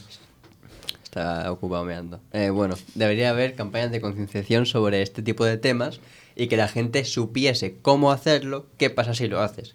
Como dato, España es el país número uno en donaciones. Muchísima gente, yo, si me muero, mi órgano van a ir donados. Ya están, ya estoy así, ¿no? En plan, si me muero, no es mi órgano. Pero hay muchos países en el que algo como muy tabú. Lo hacen cuatro personas en- de millones de habitantes. Luego también a ver, existe la posibilidad de, con las células totipotentes que se extraen después del nacimiento, eh, autodonarte tus propios órganos. Oye, oye, ¿qué coño es eso? Podrías- Explica- Le tu biología eh, este muy año. bien por tu vida, pero Vale, pues eh, las células totipotentes son las células que forman en sí al embrión, el feto, y cuando naces con la placenta, tiene todavía esas células. Y tú puedes reservar esas células, que es bastante caro, pero luego a partir de esas células, eh, gracias a la ciencia moderna, se puede recrear un órgano tuyo, un segundo pulmón, un segundo hígado, para poder hacerte una... Un trasplante. A Sí, un trasplante eh, de tu voy a- propio órgano. Voy a desviarlo muchísimo, lo siento. ¿Con eso no podrías crear prácticamente un clon tuyo? Si lo haces de una forma muy bestia y correcta, o sea, lo, lo generas todo de una forma como un poco un puzzle y se acaba de generar. Diri- diría es que creo que no hay tantas, ¿no? No había tantas. para También. Eso crear había- un... Después de eso, no, había que congelar las células. Tampoco creo que habría tantas como para crear Sí. otro Es que organismo. el problema es que hay Pero, por ejemplo, si son hermanos gemelos, habría más. Podrías crear uno, Sí, un tercero. Pero... Pero entonces, si tú, a ver, vale, pues crea un tercer poder hermano puedes gemelo, crear pero un clon humano. aunque, aunque o sea, un cadáver muerto me da igual. lo mismo no puedes, no puedes crear un órgano, pero si entre las dos células de, o sea, las dos células, las dos cantidades de los dos hermanos, creas algo muy tocho para uno de los dos hermanos, por ejemplo, que esté medio muerto, al final el otro hermano se queda sin nada. Pero la cosa es que está en repe. O sea, a mí me da igual. O sea, Está en rep. mi- es mi como los cromos. Mi, dos hermanos gemelos, pues bueno, si se muere uno llora un poquito, pero está el otro, no es lo mismo. Eh, Además de que tendrías que probablemente pagar el triple. Por eh, cada hermano. Nada, yo, yo di un golpe de estado y ya pues lo que los recursos del estado son míos y ya toma por culo, y ya está. Como un gemelo, un, un, ter- un cuarto, un sexto hermano.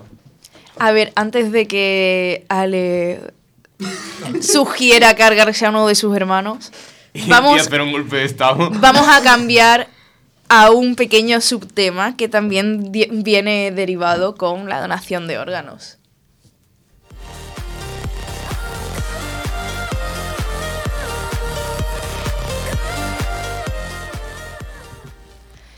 Últimamente ha salido la noticia de que el Colegio Médico Colombiano sugirió utilizar a las mujeres con muerte cerebral que estaban enchufadas en los hospitales para poder seguir viviendo de vientre de alquiler. ¿Por qué?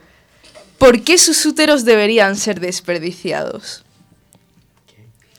Dios mío, los sudamericanos, ¿qué coño les ¿Qué? pasa, ¿Cómo? por ¿Qué? favor? Es ¿Puedes muy heavy, pero no es mala idea. A ver, en plan, me, si quieres ma- a ver, me parecería bien que te lo propusieran, o sea, en el caso, ejemplo, voy a poner cosa que yo sé, mi abuelo se le hizo una operación y le dijeron, si usted se queda mm, vegetal, puede firmar aquí para que lo maten, en plan, no quedarse vegetal. Y él firmó, pues podría firmar, si me quedo vegetal, mi, mi útero, a cambio quizás de este dinero para mi familia o lo que sea, puede ser usado como de alquiler. Pero que lo ponga esa persona por escrito, o sea, si me quedo vegetal pasa esto. Si no lo pone, no le, no le puto haces un útero de alquiler, me joder. No, o si no, lo que se podría hacer en plan, con la gente, en plan, lo que tú has dicho, aplicarlo a partir de ahora, la gente se pueda quedar estado vegetal, que lo firme, no, no, en plan, que, que lo puede- que te la opción de firmarlo, pero no en plan, oye, mira, si te caes vegetal, va a usar tu útero. No por eso, pero me refiero a los que ya están y no han tenido esa posibilidad de firmarlo, eh, las familias, que las familias no, no. puedan decidir. No, no, que. que- Igual, A ver. no, porque- igual que la eutanasia. No, no, pero es que la eutanasia no es lo mismo, porque la eutanasia, la, la mayoría de gente que pide eutanasia es consciente. Pero está con lepra, medio muerto así.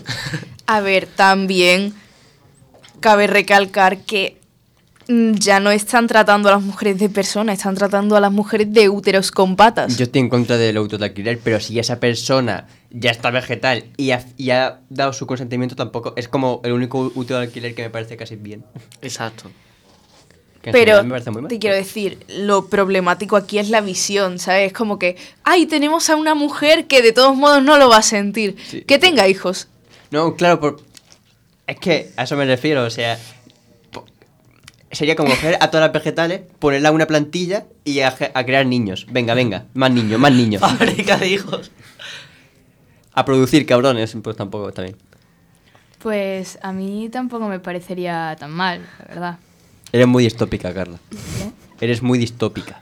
A ver, mientras que la persona haya dado su Eso, consentimiento. eso no lo ha aclarado.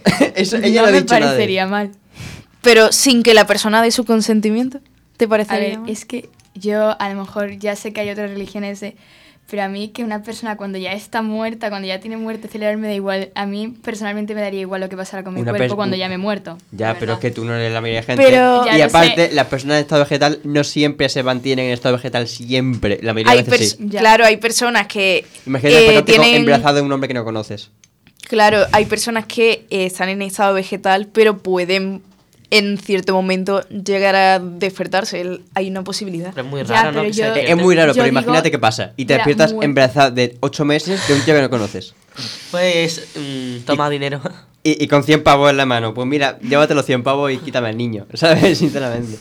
No, que por eso yo tampoco le veo tan mala idea siempre que hubiera eh, compensación monetaria a las familias. Y consentimiento. Por parte de la familia o de esa persona. No, yo creo que por parte de la familia no es suficiente. Creo Exacto, que debería de claro. ser de esa persona porque los daños no van a ser para la familia, van a ser para la persona. Bueno, A- aparte de que entonces, si se queda mi abuelo vegeta, muy, mi abuela, ¿no? Porque mi abuelo no se queda embarazado, es una cosa de tener pito. Eh, entonces yo podría literalmente crear una empresa de bebés hasta que mi abuela literalmente se muera. Es como, es literalmente hacer comercio con vidas humanas. No eres menos que un esclavista. A ver, tengo que recalcar también que posteriormente el Colegio Médico Colombiano ha pedido disculpas a todas las mujeres por Twitter por haberlas tratado de úteros, básicamente. Bueno, pero, pero, entonces- pero alguien ahí dijo, oye, ¿y si estos úteros que nadie lo está usando, que están perdidos en el medio? que todo era con fines médicos y para evolucionar en la medicina y que no, no se disculpaban. Claro, Pero que lo van a como- hacer igualmente, vamos. Como el Juanca, como Bueno. el campechano. Me disculpo, no volverá a pasar, vuelvo a recordar dos millones y así sucesivamente. Pues bueno, hasta aquí esa pequeña tertulia y que siga la fiesta.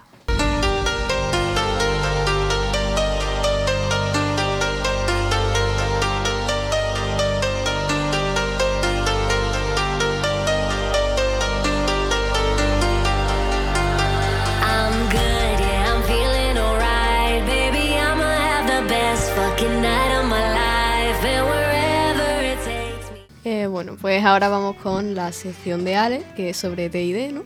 Mm, efectivamente. Como alguna vez he mencionado aquí, aunque seguramente habéis escuchado simplemente tres letras y no habéis parado a pensar qué es, eh, yo tengo trastorno de identidad disociativo. Mal conocido como personalidad múltiple. Em, es un trastorno que da mucho para eh, historias, películas, series y libros. Y pocas, pocas adaptaciones bien hechas he visto, la verdad. películas como Múltiple o Agustín de la Casa Vecina no son eh, afines a lo que es realmente el TID. Así que si tú tienes ese concepto, bueno de tu mente. No es real, no es así. No me gusta ver bailar, bailar niñas, ni tengo un nazi en mi cuerpo, ¿vale? Así que todos tranquilos. Em, Eso es mentira. yo soy el nazi, no, hombre. bueno, eh, quería hablar básicamente de conceptos generales como por qué se origina, eh, cómo vive una persona con TID, pero antes quería hablar de disociación. La disociación no es solamente el TID, hay eh, la desrealización y la despersonalización. La desrealización es algo que en situaciones de gran estrés te ves como en tercera persona. No sé si alguien lo ha visto. Es como, es muy extraño de explicar y si no lo he vivido, pues seguramente no lo entiendas. Luego está la desrealización, que es un estado donde tu, tu conciencia pierde conexión con tu cerebro, entonces pues te sientes como, como muy adormilado durante mucho rato, como que no está- estás un poco atrapado en tu cabeza, por decirlo de alguna forma. Sería algo parecido. Yo he vivido la desrealización. Estás seguro, te lo juro, he pensado seguro que no. bueno, esos son tipos de disociación. Y luego está la des- des- mm, disociación de personalidad.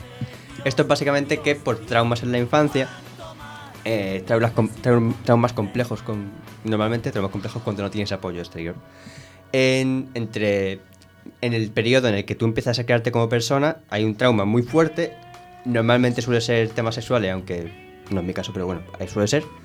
Em, y pues te da eso.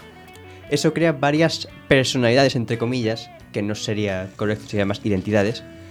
Dos o más. Eh, pues hay, hay casos de que tienen cientos de personalidades o identidades. Eh, se crea por un trauma y pues hay un error muy común que es pensar que cualquier persona que actúe distinto en según qué situaciones tiene TID. El TID tiene amnesia. Una vez tú cambias de identidad, eh, tú no sabes qué está haciendo esa persona, no lo sabes. Se dan situaciones de estrés, aunque también puede darse en simplemente pasa y ya está, depende. ¿Se, ¿Te puedes llegar a comunicar con ellos? Sí, en mi caso, pero no es el caso general. Hay mucha gente que se morirá sin saberlo porque el cuerpo está diseñado para que tú no te enteres de que tienes TID. Cuando te enteras normalmente suelen aparecer más altes o identidades, como se suele decir. Altes es otro latín y es como se le suele referir a las identidades.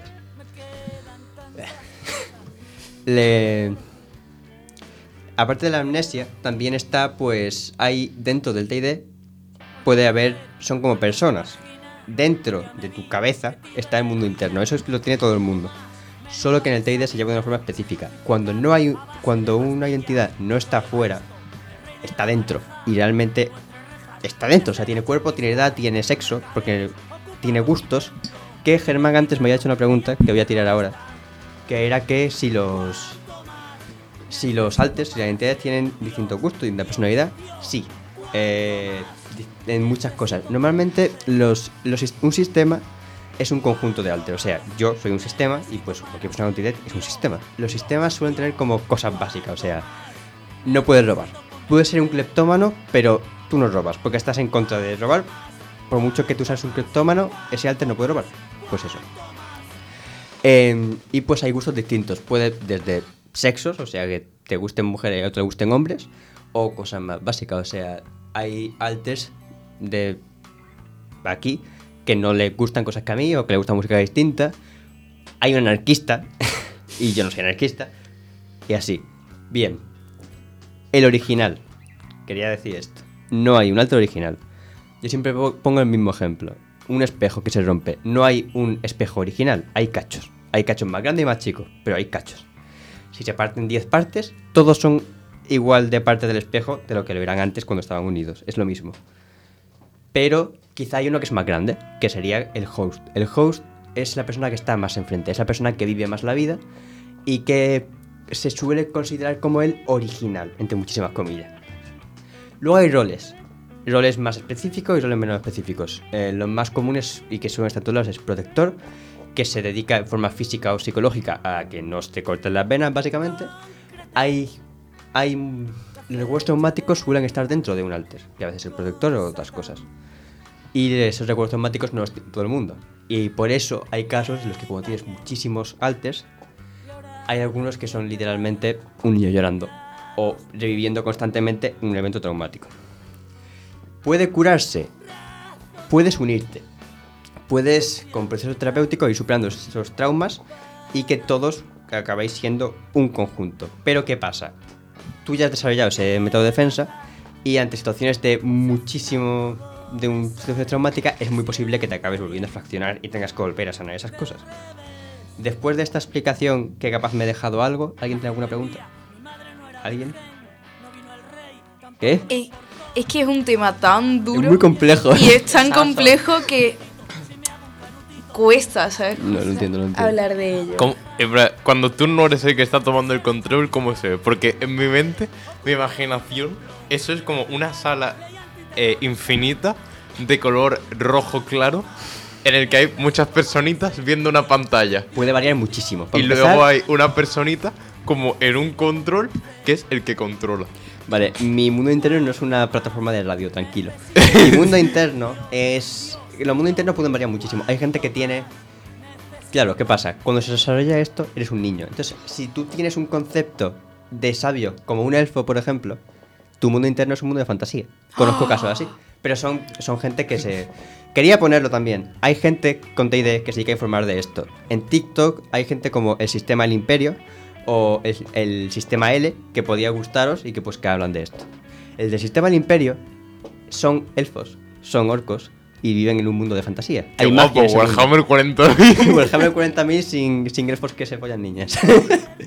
Pero eso puede darse. Mi mundo interno, ¿cómo es? Mi mundo interno es muy simple. Mi mundo interno es un pasillo con muchas puertas. Y cada puerta es una habitación de un alter. Y no, no tiene sentido, porque claramente, pues como es un poco de imaginación, realmente mi mundo interno infinito. es ese pasillo, pero desde fuera tú no ves- solo ves un pasillo, no ves las habitaciones en sí. Pero da igual. ¿Qué haces mientras no, está- no estás en el mando? Puedes estar en coconsciencia. ¿Qué es la coconsciencia? Estáis dos a la vez. Uno está al mando, pero realmente tú lo estás viendo. Yo siempre estoy con conciencia con algunos altes, no todos. Entonces, pues igual ahora mismo esto lo están escuchando y viendo otros altes que no soy yo. Yo, le- yo le podría decir, eh, hola César, ¿qué tal? Puedo decirlo y me Podría escucharía. hacerlo, pero claro, ¿qué pasa? Tiene personalidades distintas. A lo mejor A no le caes bien, A César ¿sabes? no le cae bien nadie, por ejemplo. Luego hay, hay niños chicos también, que quería mencionarlo, las edades. Hola chavalín. Hay niños chicos. Em, yo soy, soy 11 y dos de ellos tienen 9 y 10 años. Son niños chicos. Hay una señora inglesa de 52 años. ¿Esa es nueva? Esa lleva meses. Un año lleva ya. Yo sabiéndolo. Viva no sé cuánto. Ala. 52 años. O, o 42, no estoy seguro. Las edades... Es que a mí me dijiste una que tenía 42 eh, el año pasado. Es que capaz era esa misma y me he equivocado de fecha. Puede ser. No me lo sé todo, son mucha gente que procesar. Pero bueno, eso, el mundo interno es. Puede variar mucho. Hay gente que su mundo interno es un vacío enorme. La del sistema L que he mencionado antes es eso, es vacío. Negro. Estás ahí en suspensión. En mi caso, no. Pero vamos, tampoco hay mucha diferencia. También puede haber altes que no estén como tal en el mundo interno. En mi caso, yo no puedo conectar tan fácil como puede conectar otra gente. Yo si no estoy aquí, normalmente no estoy y ya está. Y luego vuelvo y digo, ¿qué coño ha pasado? Porque son las 8 de la tarde si me levantaba a las 2 de la tarde. No, pues- Pero bueno, eso. ¿Algo más? ¿Cuántos hay? 11. En mi caso somos 11. Somos. O sea, no hay yo y 11. Somos 11, ¿vale? Uf, claro, claro. Em, como he dicho, las- los roles. En plan, cada uno tiene un rol, pero no es obligatorio. Quizá tu rol es simplemente tener un trauma. Pero, pues, repasando los míos, hay protectores, hay cuidadores que se dedican a cuidar del mundo interno y de los little. Los little son los niños. Hay dos little y un host. Siempre hay un host, pero el host no tiene que ser el mismo. El host, el que está al mando, puedo ser yo, pero quizá hay un punto en el que yo no puedo. Y si sigo siendo yo el host, me corto la pena, entonces pues llega otro. Y eso puede, puede haber cambios en el host. En plan, por eso tiene aún menos sentido el tema de el original. También, que no se me olvidó mencionarlo, se pueden fusionar. En plan, cuando yo, por ejemplo, tenía un, había uno que se llama Freedom y otro se llama Pain. Pues ahora solo está Pain, porque se anexionan, porque cuando cumplen la misma función, no tiene sentido que estén, entonces pues se, se unen. Capaz yo también puedo unir con otros y ahí es cuando se cura, entre muchísimas comillas, y eres un conjunto, aunque luego pues, puede volver a fraccionarte. Creo que ya hasta aquí. No hay. Yo tengo otra pregunta. Eh, ¿Puede un alter saber cosas que tú no sabes? Porque yo vi en TikTok, pero no sé hasta qué punto eso es real, a un sistema que tenía un alter que hablaba italiano. Depende. Eh, yo, cuando me, cuando me empecé a informar yo de esto, yo no sabía que tenía esta idea, porque esa es la gracia, no saber que tenía esta idea. Y había escuchado de gente que en su mundo interno podían aprender cosas. No en mi caso. Yo en mi mundo interno no puedo aprender nada. Solo lo que sé. Igual que la Emma es inglesa y no sabe inglés. Porque el cuerpo no sabe inglés. Pero si en tu tiempo libre que estás fuera, tú te pones a aprender algo y no controlas la amnesia, sí, porque ella ha dedicado ese tiempo y el cuerpo sabe lo de inglés, pero sabe inglés, pero ese inglés no lo tienes tú como concepto, lo tiene Emma. Y Emma sabe hablar inglés. También yo que sé, la fluidez. Yo sé montar en longboard, skate perfectamente. Si se, o Ulises, que es otro de los míos, porque también tiene nombres, puede montar en skate perfectamente. El Atreo, el niño de 8 años, 9, no, se cae, porque no sabe manejarlo. Sabe la teoría, pero no puede la práctica. Pues igual, no puede variar mucho de eso. Eh, en, en decisiones importantes de tu vida, ¿cómo te afecta esto de que haya muchas personitas dentro de ti? En mi caso concreto, no sé, los demás, no es demasiado importante. O sea, cambia, varía muchísimo. Pero en mi caso, como que la mayoría da igual. Dos son niños chicos, otro pues a Emma le da igual y pues así. Y pues yo, como soy el host y el que está más tiempo, pues lo único que me quiero encargar es de que comamos. Y también, eh, creo que me dijiste que las eh, los hosts, a lo mejor podría ser un host, una persona durante 5 años que pase algo Es lo que acabo de y decir. que se intercambie. El host puede cambiar perfectamente. El host no es Pero- algo definido.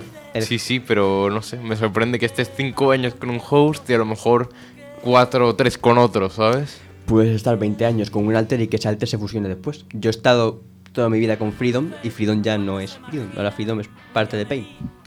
Pues igual, pues podéis haciendo. Aclarar que los nombres, el tema nombres, algunos los ponen el host, otros los eligen ellos. En mi caso, un poco de cada. César, Ulises y demás lo puse yo. Freedom se lo puso él, Pain se lo puso él porque es un emo, y así sucesivamente. ¡Qué emo! Ponerte de nombre Pain. Luego, eh, cuando lo has dicho antes, lo he buscado porque es que me salió, no me acuerdo dónde, creo que fue un vídeo en YouTube o algo, de la persona mm, que más. mm, más de eso había tenido. Y entonces me salió, es un americano se llama Jenny Haynes, que ha tenido 2.500 personalidades. Claro. Em, Y también fue por eh, lo que has dicho, mm, abusos sexuales. La mayoría son para- abusos sexuales. Porque su padre abusaba de él. La mayoría suele ser por abusos sexuales, lo que yo he visto. No es mi caso, pero. Y no es el caso global, pero suele ser. También puede ser simplemente un entorno de mierda donde tu infancia y que no sabes gestionarlo. Bueno, el tema de los del millones de altes, creo que tiene un nombre, no me acuerdo cómo es. Esos altes normalmente no son personas, o sea, mis altes, nuestros, yo no sabría cómo decirlo, son gente, tienen gustos y tienen vida prácticamente, pero si tienes miles, tu cerebro no puede llevar a miles de personas, ni millones. Muchas veces son un niño llorando, y es el niño llorando, y ya está. O una persona en silencio, porque es como recuerdos específicos que tienes que borrar. O partes concretas. Entonces, porque claro, muy comúnmente los alters están ligados a emociones. Quizás si sobrepasas mucho una la, sens- la sensación de ira, llega otro. Me pasa por ejemplo con César. Llega un punto en el que yo ya no puedo no puedo gestionar esa ira y llega la ira y llega César. Como en La película esta. Sí, no me acuerdo. Creo que alguien se acuerda de la película esta de las emociones del cerebro. Sí, no sé cómo se llama. Inside. Out. Inside Out. Parecido, solo que, bueno, no tengo un señor rojo que grita. Tengo a eh, un anarquista agresivo. Es distinto. Pero, eh, pues sí que puede pasar, y no siempre es así, pero bueno, también. Igual que si te tocan tra- eventos traumáticos. Si me tocas demasiado ciertos temas, yo no sé de esos temas, o sé, pero no los llevo, y sale otro. Igual que hay gente que con el tema de la sexualidad, sus- protectores son protectores sexuales. Ellos tienen relaciones sexuales, a veces sufren hasta de ninfomanía, esos altos, porque es, ellos están creado- creados, entre comillas, para eso. Pues esa es su función dentro del sistema. Eso significa que un little que esté en. Eh, A ver, dudo que pase. No sé si me puedes decir fuera de aquí, esto no lo veas. Pero estás teniendo relaciones sexuales, ¿vale? Viene un little y se pone con conciencia y lo ve. Eh, Eso ver, puede pasar. No me ha pasado. Obviamente, porque tú Pero no la pones. Con Little, que yo, lo que yo he escuchado no ha pasado, pero sí que he visto el, si- el sistema L que he mencionado antes, menciona que una de ellas, que se llama Love, que es un poco así, mientras tiene relaciones, a veces sale la host, la que se encarga de eso, y porque simplemente se descojona y se va. ¿Sabes? ¿Te O sea, imaginas, tío? Capaz, capaz no es con todo el mundo, pero es lo que le pasa a esa señora. Eh, ¿Qué me pasa a mí? Pues no lo he probado. Creo que nunca me pase. No sé. guardado. ¿Qué me pasa a mí? Y menos que No sé. aparezca el Little, porque sí. Pero bueno, Ay, tam- pobrecito. También hay situaciones y situaciones. Situaciones y situaciones. Aparte, los Little no son niños como tal, o sea. Atreo sabe perfectamente que es una república, ¿sabes? Pero ¿qué pasa? Actúa como un niño, juega con juguetes, dice cosas, pone voz de niño y así funciona eso. Eh, está, en su época de las preguntas de eh, papá, ¿cómo se hace no sé qué? ¿Algo más? Bueno, pues hasta aquí mi sección, que lleva queriendo hacerla dos años, así que menos mal, ya me he quitado esto de encima. Y eh, seguimos con eh, la radio.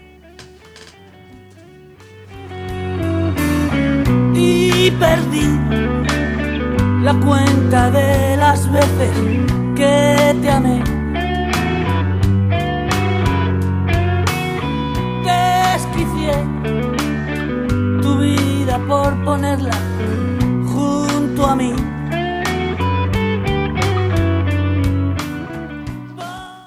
Bueno, pues hoy con esta dinámica que estamos llevando de pequeñas tertulias, vamos a continuar con algo así un poquito más profundo.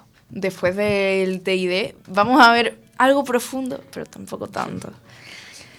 Vamos a hablar de las experiencias vitales negativas y de cómo afectan al proceso creativo.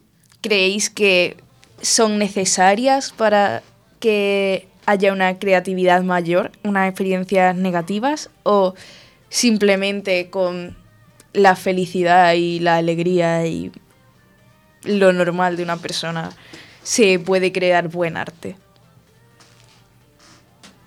Depende muchísimo. Para empezar, yo sé, no sé si la. Espera, la parte oscura de Goya, no sé si lo habéis visto, que nos comentas a su hijo, por ejemplo, son cuadros muy bestias, muy gores. ¿Por qué? Porque estaba traumatizadísimo y tiene unas pesadillas muy fuertes. Y esas pesadillas las plasmaba en papel. ¿Eso qué es? Eso es arte y un arte que te cagas. ¿Qué pasa? Pues, pues, pues capaz un poco negativo. Y luego, en el proceso creativo no sé, pero en el proceso personal las experiencias negativas son lo que te forman. O sea, hay experiencias traumáticas que yo he tenido que si me dijeras ahora de borrarlas, no lo haría simplemente porque me han llevado a ser como soy ahora, entonces pues no querría quitar eso. A ver, eh, todas las experiencias vitales negativas al final generan sensaciones nuevas. Que no sean muy bonitas es otra cosa, pero te dan sensaciones nuevas, ¿no? Y esas sensaciones pueden ser las que puedes llegar a transmitir, ¿no? O puede que otras personas, si no han vivido esa sensación, no puedan recibir lo que tú quieras plasmar. ¿Vosotros qué opináis? ¿Que las personas sin haber vivido lo que tú has vivido pueden recibir el mensaje? Depende. Hay situaciones que son. Quizá puedes comparar. A ver, por ejemplo, una persona a la que han violado. Y una persona a la que en, una ca- en la calle le tocan el culo. Las dos son abusos y seguramente sintieran lo mismo, solo que de forma mucho más bestia que otra. Entonces, pues simplemente magnificando una, como que quizá puedes entender la otra. No me ha pasado ninguna de las dos, ¿no? Pero lo pongo un poco como posibilidad. Entonces, pues capaz sí que puedo entenderlo, pero quizá hay cosas muy específicas que no. Mm, a ver, eh, cuando una persona tipo, tiene una experiencia negativa eh, y la transmite a través de su arte, pues a ver, eso lo que puede ayudar es a llegarle a mucha gente que haya pasado por la misma experiencia negativa y al final ese arte sirve para hacer sentir comprendida a mucha gente porque estás viendo una experiencia negativa que has pasado tú y que te ha hecho daño reflejada en arte y de alguna forma eso te puede hacer sentir entendido. Yo creo que también debemos de separar, que eso es muy importante, eh, una experiencia momentánea, algo aislado de un estado de ánimo constante. Por ejemplo, de una depresión que es algo constante, eh, prolongado en el tiempo. No es lo mismo una experiencia que tú hayas vivido, una imagen, un momento, que una sensación prolongada. Creo que de la experiencia única tú puedes eh, sacar muchísimo provecho después de eso a nivel creativo. Porque te deja una sensación que tú puedes recordar. Pero en un proceso más prolongado, creo que durante ese proceso no puedes plasmarlo. Puedes plasmar partes, puedes plasmar fragmentos. Depende. Porque si estás haciendo un cuadro, obviamente no, porque es un cuadro momentáneo. Una película, más o menos. Una serie o un libro, sí. Estás. En una serie o un libro puedes llevar generaciones. O sea, Yoyos, la mierda esa que le encanta a Germán, eh, va de que cada arco es una persona distinta de la misma familia. En plan, llevan 10, 100 años. Pues si llevas 100 años. Más. Pues, ni puta idea, sinceramente. Y, y no quiero saberlo, Germán, cállate. Pues puedes eh, hacer eso, básicamente. O sea, puedes, puedes plasmar algo mucho más temporal y que dura muchísimo más que simplemente un evento. con- Pero creo que durante este proceso no puedes plasmarlo porque No durante el proceso, no, pero después. el exacto tiene que ser después del proceso porque el mismo proceso no te deja verlo. Depende. Hay mucha gente que sabe que tiene depresión y lo usa de forma XD, de, un- de forma un poco negativa, vamos a decirlo así. A ver, yo desde mi experiencia, eh, a mí mi propia ansiedad y mi propia depresión no me dejan recordar lo que yo he vivido. Pero es distinto. O sea, no es. Como con los No es que no embarazos. te deja verlo en plan, "Ah, yo no tengo ansiedad, es que tienes un problema en la memoria por temas traumáticos. Entonces, pero esa es la cosa, tengo un problema en la memoria, entonces no puedo plasmar lo que me pasa porque no lo recuerdo. Y sé que eso le pasa a mucha gente, lo normal cuando vive momentos muy duros, no recordarlos. Entonces creo que se necesita tiempo y se necesita distancia. Si es un momento único, puedes aislarlo. Pero si es algo prolongado, necesita mucho más tiempo para poder procesarlo. descansar de lo que buscas. Tengo un plan que va a sonar fatal. Y no te importa. Cambiando de tema, ahora radicalmente, vamos a hablar del descubrimiento de América. Desde el punto de, Espontáneamente, el descubrimiento de América. Descubrimiento de América. desde el punto de vista de muchas personas españolas, Colón es un héroe que eh, nos dio un montón de recursos, nos dio un imperio, pero ¿realmente lo fue? ¿Fue una gran persona? ¿Fue simplemente un colonizador más? De Colón no se sabe una mierda, que es otra cosa. De Colón no se sabe ni su nacionalidad. O sea, se cree, se sabe que no era español. Era que esa portugués. creencia. Los No, portugueses no, dicen que es no, no, no, no, no, los no. Se cree italianos que era dicen que es portugués. italiano No, y no, los no, no. ingleses dicen que es Se inglés. cree, lo más que se cree, era un país muy raro, que no me acuerdo, un país balcánico muy extraño, no me acuerdo el nombre. Eh, se- portugués, portugués nadie dice que sea portugués, no sé de dónde se acaba- Ese es Magallanes, capaz estoy confundiendo. Magallanes era portugués y presentó su proyecto al rey de Portugal, se lo negó y fue el de España y pues eso. Italiano, nunca lo había escuchado tampoco. Pues yo- Español, Yo Italia se escuchaba bastante. Español se sabe que no era. Colón de Colón sabemos poco. Otra cosa es el colonialismo. Siempre te dicen eso de no, es que era otra, otra época. Vale, muy bien. Era otra época. Por eso no vas a criticarle por no gustarle los gays o por ser un poquito homófobo. Vale. Pero los ingleses, cuando fueron a América, fueron a limpiar. Mataron indios como un genocidio.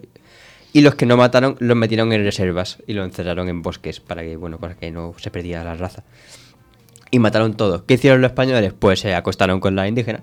Y con, bueno, con los indígenas supongo que no, más con las indígenas. Y se mestizó. La región más... A Sí, ver, es verdad, ¿no? Con, con los iri- A ver, supongo que había ver, gays en España. pero yo poco. creo que con los Joder. indígenas también, pero ¿qué pasa? Que esos no dejan descendencia. Claro, claro. De-. Se acostaron con todos y con los que pudieron tuvieron hijos. A ver, también, pero bueno, lo importante son las mujeres. Me- México. Como me gustan la- las mujeres, joder. ¿A ti te gusta eso? ¿Tú lo has probado alguna vez, Germán? No. Ya, ya me lo imaginaba, tranquilo. Yo te apoyo. Bueno, después de esto, que eh, luego está el tema del virreinato, no sé qué, que luego se pone, Buah, es que llevamos universidades, es que ellos mataban, eh, eh, sacrificaban gente. Bueno, pues, pues muy bien. Tú también, antes, antes de que llegaran los romanos. Y no le vas a comer el pito a los romanos porque te mataran y te quitaran tu, tu identidad y te pusieran la romana, ¿sabes? Igual que no va a hacer, no va a dar gracias porque te mataran y, y violaran a tu gente, ¿sabes?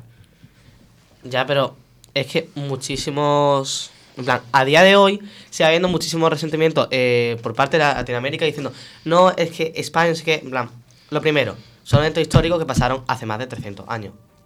Eso da igual, el tiempo que haya pasado da igual, sí, y- Exacto. es una estupidez. Pero de todas En plan, formas, no puedes estar resentido por algo que pasó. Y luego, Sí, aparte. pero- has dicho exacto y he dicho literalmente lo contrario a ti. Lo que pasa es que los en la parte principal que nadie dice, los españoles que fueron a América se quedaron en América.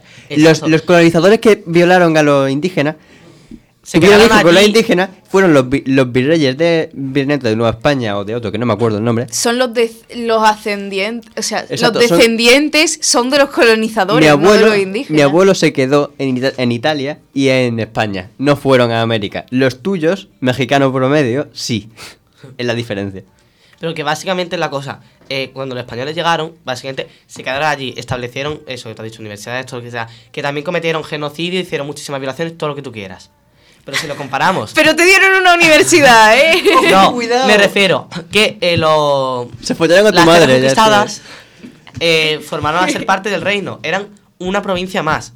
En cambio, lo de Inglaterra siempre fue colonia. Ellos llegaron allí a matar, a limpiar, a saquear todo. Es Colonia. muy distinto a lo que fue eh, aquí abajo. Esa, una colonia es un sitio que tomas parte de un territorio, no de forma oficial, o sea, una colonia actual sería un sitio donde tú no puedes votar a tu rey, a tu rey, a tu presidente, porque pues no eres un ciudadano, eres ciudadano del imperio, no del, no del país.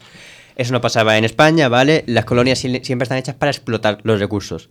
Los recursos que se extraían en, en América el oro iba a España, pero la mayoría pues se llevaba Se ahí. reinvertían allí, Pero también había cosas como, por ejemplo, en el Virreinato de Nueva España. El Virreinato de Nueva España era lo que sería México y California. Y Nuevo México y Arizona y eso. Esa parte sería el Virreinato de Nueva España y ahí no se podía forjar. O sea, era ilegal forjar herramientas ni armas.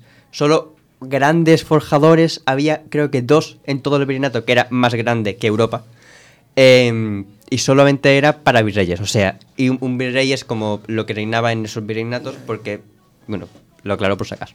Virrey, no virrey, tiene sentido. Sí, sí, pero A por ver, si acaso. yo creo que, o sea, aparte de lo típico que todos hemos escuchado, yo he tenido personas de Latinoamérica decirme, es que los españoles nos robaron el oro. Exacto. Pero aparte de eso, yo creo que es mucho más importante la pérdida de las culturas, porque eh, muchas personas indígenas perdieron su cultura y además han sido sexualizadas, específicamente las mujeres, muchísimo después de eso y han sido cosificadas y los hombres han sido mm, echados para abajo. Esclavizados. Que siempre te aceptarán Isabel II, que pues los reyes católicos cuando llegaron ahí, puso una cosa de que los, los indígenas tenían que ser tratados con no sé qué, pero eso no se hacía. En plan, puede poner lo que sea en el papel, pero se violaba y se esclavizaba a los indígenas. Los sirvientes eran esclavos. Punto.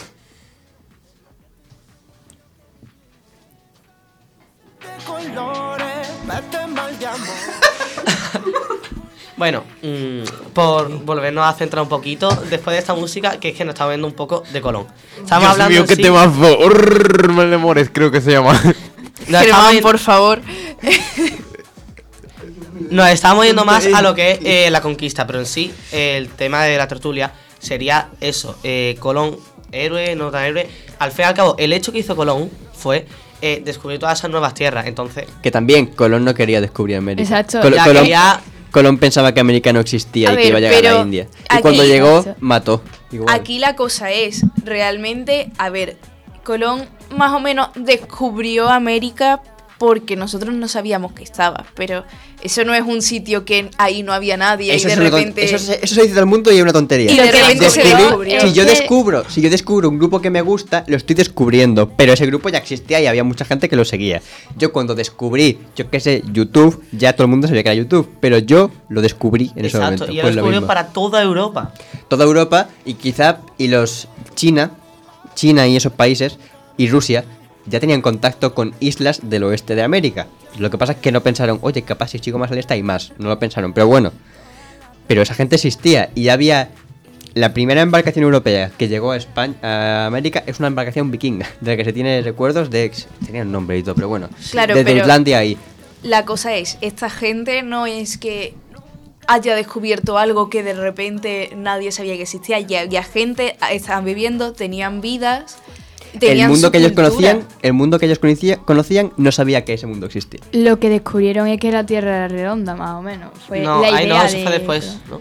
Eh, no, no, él, Eso fue- él, él, Él no, para empezar, pensaba el eso es un error, era- eso es un error. La gente ya sabía que el mundo, Sí, la grande sabía. gente pues, sabían que el mundo era redondo, pero da igual. Luego la iglesia podría decir otra cosa, pero realmente ya se sabía. De hecho, por eso se intentó hacer esa ruta. Sí, Colón defendía que era redondo sabía y que si era redondo podías dar la vuelta, Y pero ya, pero ya, se, sa- ya se sabía que era que el mundo no era un plano, eso ya se sabía. En fin, pasando por todos estos temas, que la Tierra es redonda, que los indígenas ya Los estaban... australianos son actores. Queridos Los indígenas ya estaban en América, su cultura, que les robamos el oro a los latinoamericanos. Bueno, Y eso le robamos. A ver, no A sé ver, tú. yo no fui, Yo no ¿sabes? fui, ¿sabes? Y, y ese oro a mí no me ha llegado. Para empezar, Yo no porque todo ese oro está en Inglaterra. El oro que robamos los españoles nos lo robaron los, los corsarios ingleses. También pero está en bueno. Versalles. En y, fin. y en Moscú. Porque Sí, pero- oro. En la. Ay, ¿Cómo se llama? Mm, la Basílica de Santa María la Mayor, todo el techo. No sé, un- una, igle- una catedral muy grande que hay en Roma, todo el techo es de oro de las Américas. La- los reyes católicos dieron muchísimo oro a la iglesia porque querían ser, tenían, querían tener la protección del Vaticano. en fin. Pero para algunos latinoamericanos, Católicos. el oro ese se lo hemos robado todos los españoles. La cosa es, no todo es tan bonito, no el descubrimiento de América fue algo tan bueno para los indígenas en ese momento. Y es algo sobre lo que hay que reflexionar. Ahora sí, damos paso a la siguiente sección.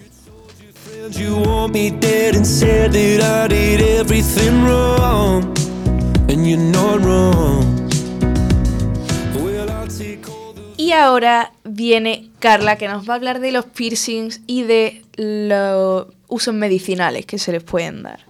Y demás cosas. Eh, lo que quiero hacer en esta sesión es recapitular un poquito porque los piercings no es una cosa ahora moderna, se lleva haciendo desde hace muchísimo tiempo.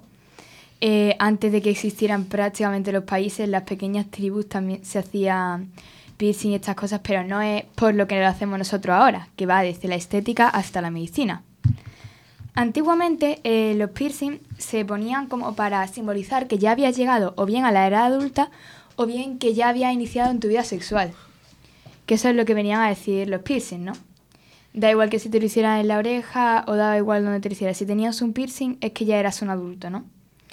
Esto era porque se supone que la pas- el paso de la eh, adolescencia a la madurez se relacionaba con la tolerancia a, a tolerar, a tolerar el dolor, ¿no? Eh, lo que se hacía, por ejemplo, en, una, en, algunas tribas, en algunos tribus de Borneo, que era que perforaban los genitales masculinos para esto para que la para que se mostrara que ellos ya podían tolerar cierta cantidad de dolor y que ya eran adultos. Joder, creo que la idea de caminar sobre carbón ardiendo me parece mejor. Sí, sí, ¿eh? Bueno, eh, esto eh, fue evolucionando y ah, en los años, mm, los años 70, ¿no? Se, hubo una, revoluci- una revolución así para que los piercings se empezaron a utilizar como más de protesta que por, otra, por otros motivos, ¿no? Eh, las dos protestas más grandes que eran, o sea, la gente que se ponía piercing, o bien eran eh, protestantes homosexuales o sadomasoquistas. O sea, que si veías a alguien Sí, con un yo- arito en la nariz, A ver, yo tengo bastante entendido que en los ambientes sadomasoquistas, los hombres se hacían piercings en los pezones por el placer de ese dolor. Que la verdad... ¿Qué cojones? Sí, la verdad es turbio. Pero cosas que te... joyitas que te regala el internet. Madre mía, el internet. Tenemos internets muy distintos, tú y yo, la verdad. Sí, sí, la verdad es que sí. Bueno, pero ya que hemos repasado muy rápidamente, no vamos a profundizar en el sadomasoquismo eh, en el programa de hoy, ni en el internet de Elena, que parece un poco extraño. No, no, no, mi internet normalmente es normal, pero de vez en cuando te da información innecesaria. No miren el historial de Elena a las 3 a.m. Mi historial está limpio. el mío también. Bueno, vamos a hablar para lo que se usan los piercing hoy en día. Pues ya puede ser como los pendientes, que son para decorar y esas cosas, o por ejemplo el de la nariz y ese tipo de piercing, se hacen pues para decorar, porque queda bonito, como los tatuajes. Estética. Estética. Estética que duele el hacérsela, pero estética. Eh, pero ahora eh, los piercing al parecer han evolucionado y se han mezclado con la acupuntura. Han hecho ahí una mezcla rara y se supone que si te haces piercing en ciertos lugares, eh, pues puedes prevenir las arrugas, puedes prevenir eh, dolores ya sean de cabeza, ya sea migraña, puede, pueden curarte un montón de dolores mágicamente, por ejemplo, haciéndote un piercing en, en cierto lugar de la oreja. Me quiero hacer un piercing en el esternocleidomastoideo. Muchas gracias. Bueno, Carla, des- del punto de las migrañas, tú tienes un piercing para curar las migrañas. Sí. ¿Qué nos puedes contar? ¿Es útil? ¿No sirve para nada? Pues la migraña que te la quita, te ha trasladado el dolor de aquí, te ha trasladado a la oreja. No para de doler, no sé, se supone que te atraviesa un nervio y que eso no va a pararte de doler nunca. O sea que si te das un golpe, te va a doler igual el primer día que el último. El- ¡Qué horror! Sí. Bueno, mucha gente dice que esto es placebo y que son este tipo de cosas, que puede que te quite el dolor de cabeza porque sea psicológico. La verdad es que a mí me tranquilizaría más que fuera placebo que fuera real, porque me inquieta que me hayan cortado un nervio y de repente me haya quitado el dolor de cabeza. Pienso que me han cortado algo en la cabeza y ya no siento dolor. Eso es culpa del capitalismo y de la gran que nos... Es culpa del capitalismo. Literalmente ni siquiera sé qué habéis dicho, simplemente me ha hecho decirlo. Volvete a dormir, por favor. Bueno, eh, ¿vosotros qué creéis? ¿Que de verdad hay piercing que te pueden quitar, por ejemplo, la arruga o algunos dolores que... ¿O creéis que todo esto es placebo o que literalmente es mentira y no sirven para absolutamente nada? A ver, yo coges- creo- Si te está muy rogado, coges toda tu carne, te la pones en un punto y lo atraviesas con un alfiler, eso se va a quedar ahí y no va a haber arrugas. Eso es cierto. Pero claro, de ahí a no te salen arrugas, ahí hay un... A ver, yo creo que lo de las arrugas no puede, no puede ser real, te quiero decir. Tú no puedes hacer que tu piel deje de envejecer. Ahora, a lo mejor, si te pilla algún nervio, te puede quitar el dolor de cabeza, aunque no sé hasta qué punto hay un nervio que te puede quitar todo el dolor de cabeza, de toda la cabeza. Vale, pero estamos ignorando el dolor de hacerse un piercing que atraviesa un nervio. En plan, ¿podemos ser conscientes de eso? ¿Cómo no te has muerto? Eh, a mí me anestesiaron la oreja y no me dolió el hacérmelo. Luego estaba yendo para mi casa y de repente me empieza a, la- a doler la oreja un montón.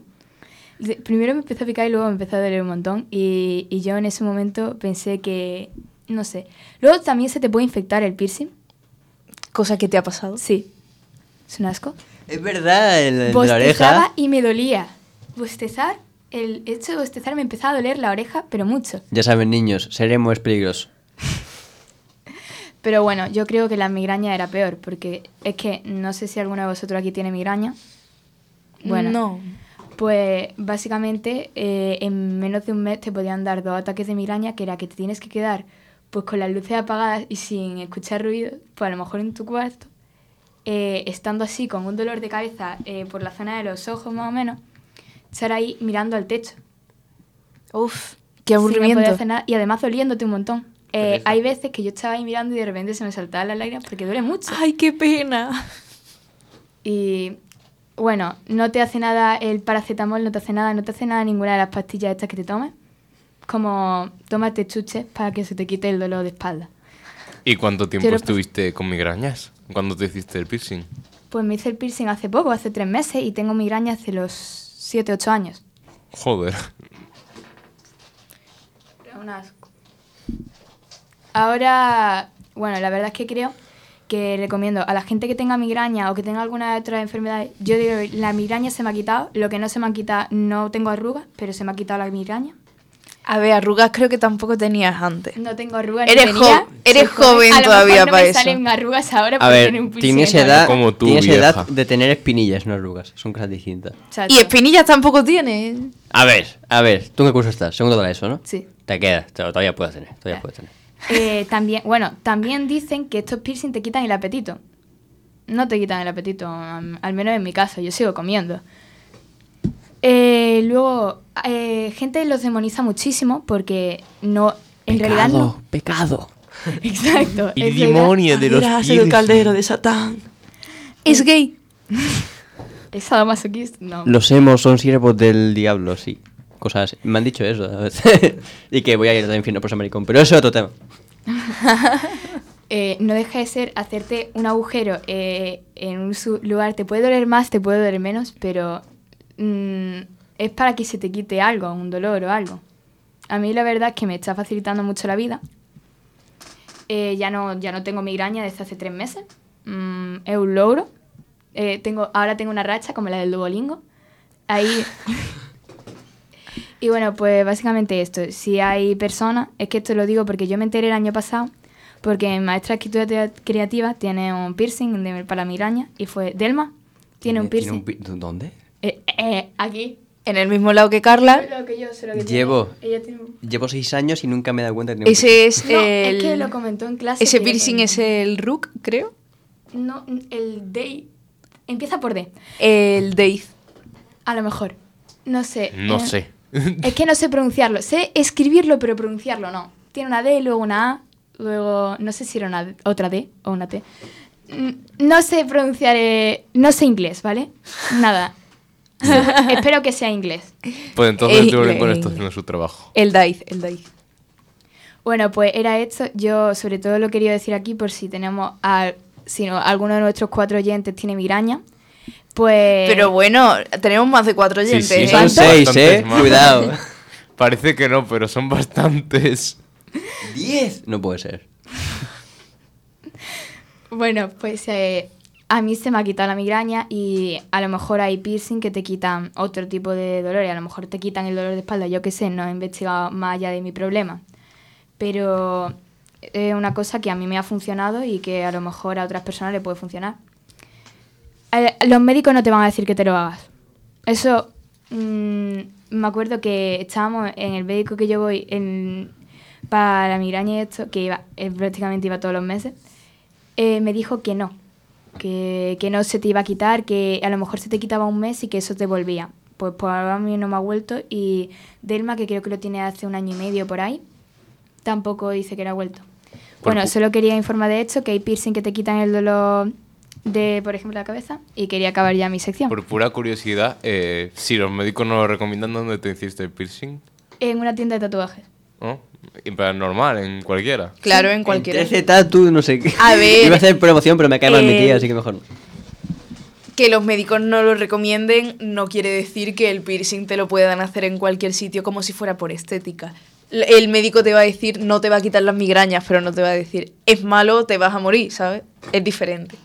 Bueno, ahora sí, ya toca acabar el programa. Yo personalmente me lo he pasado muy bien y me gustaría agradecer a Onda Color por dejarnos sus instalaciones, a Asa por plantear este programa, a Fran porque es un gran monitor y nos ha enseñado muchísimo a todos nosotros, a nuestras familias por apoyarnos y por traernos.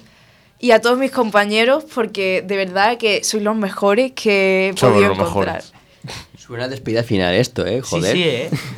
Es que yo soy muy Me profunda. encanta. No, no voy a morir, no voy a morir. Esperemos. Bueno, ahora sí, a todos vosotros, si queréis escucharnos, podéis hacerlo en la página web de Onda Color, en directo mientras tanto. Hoy no la he cagado tanto en control.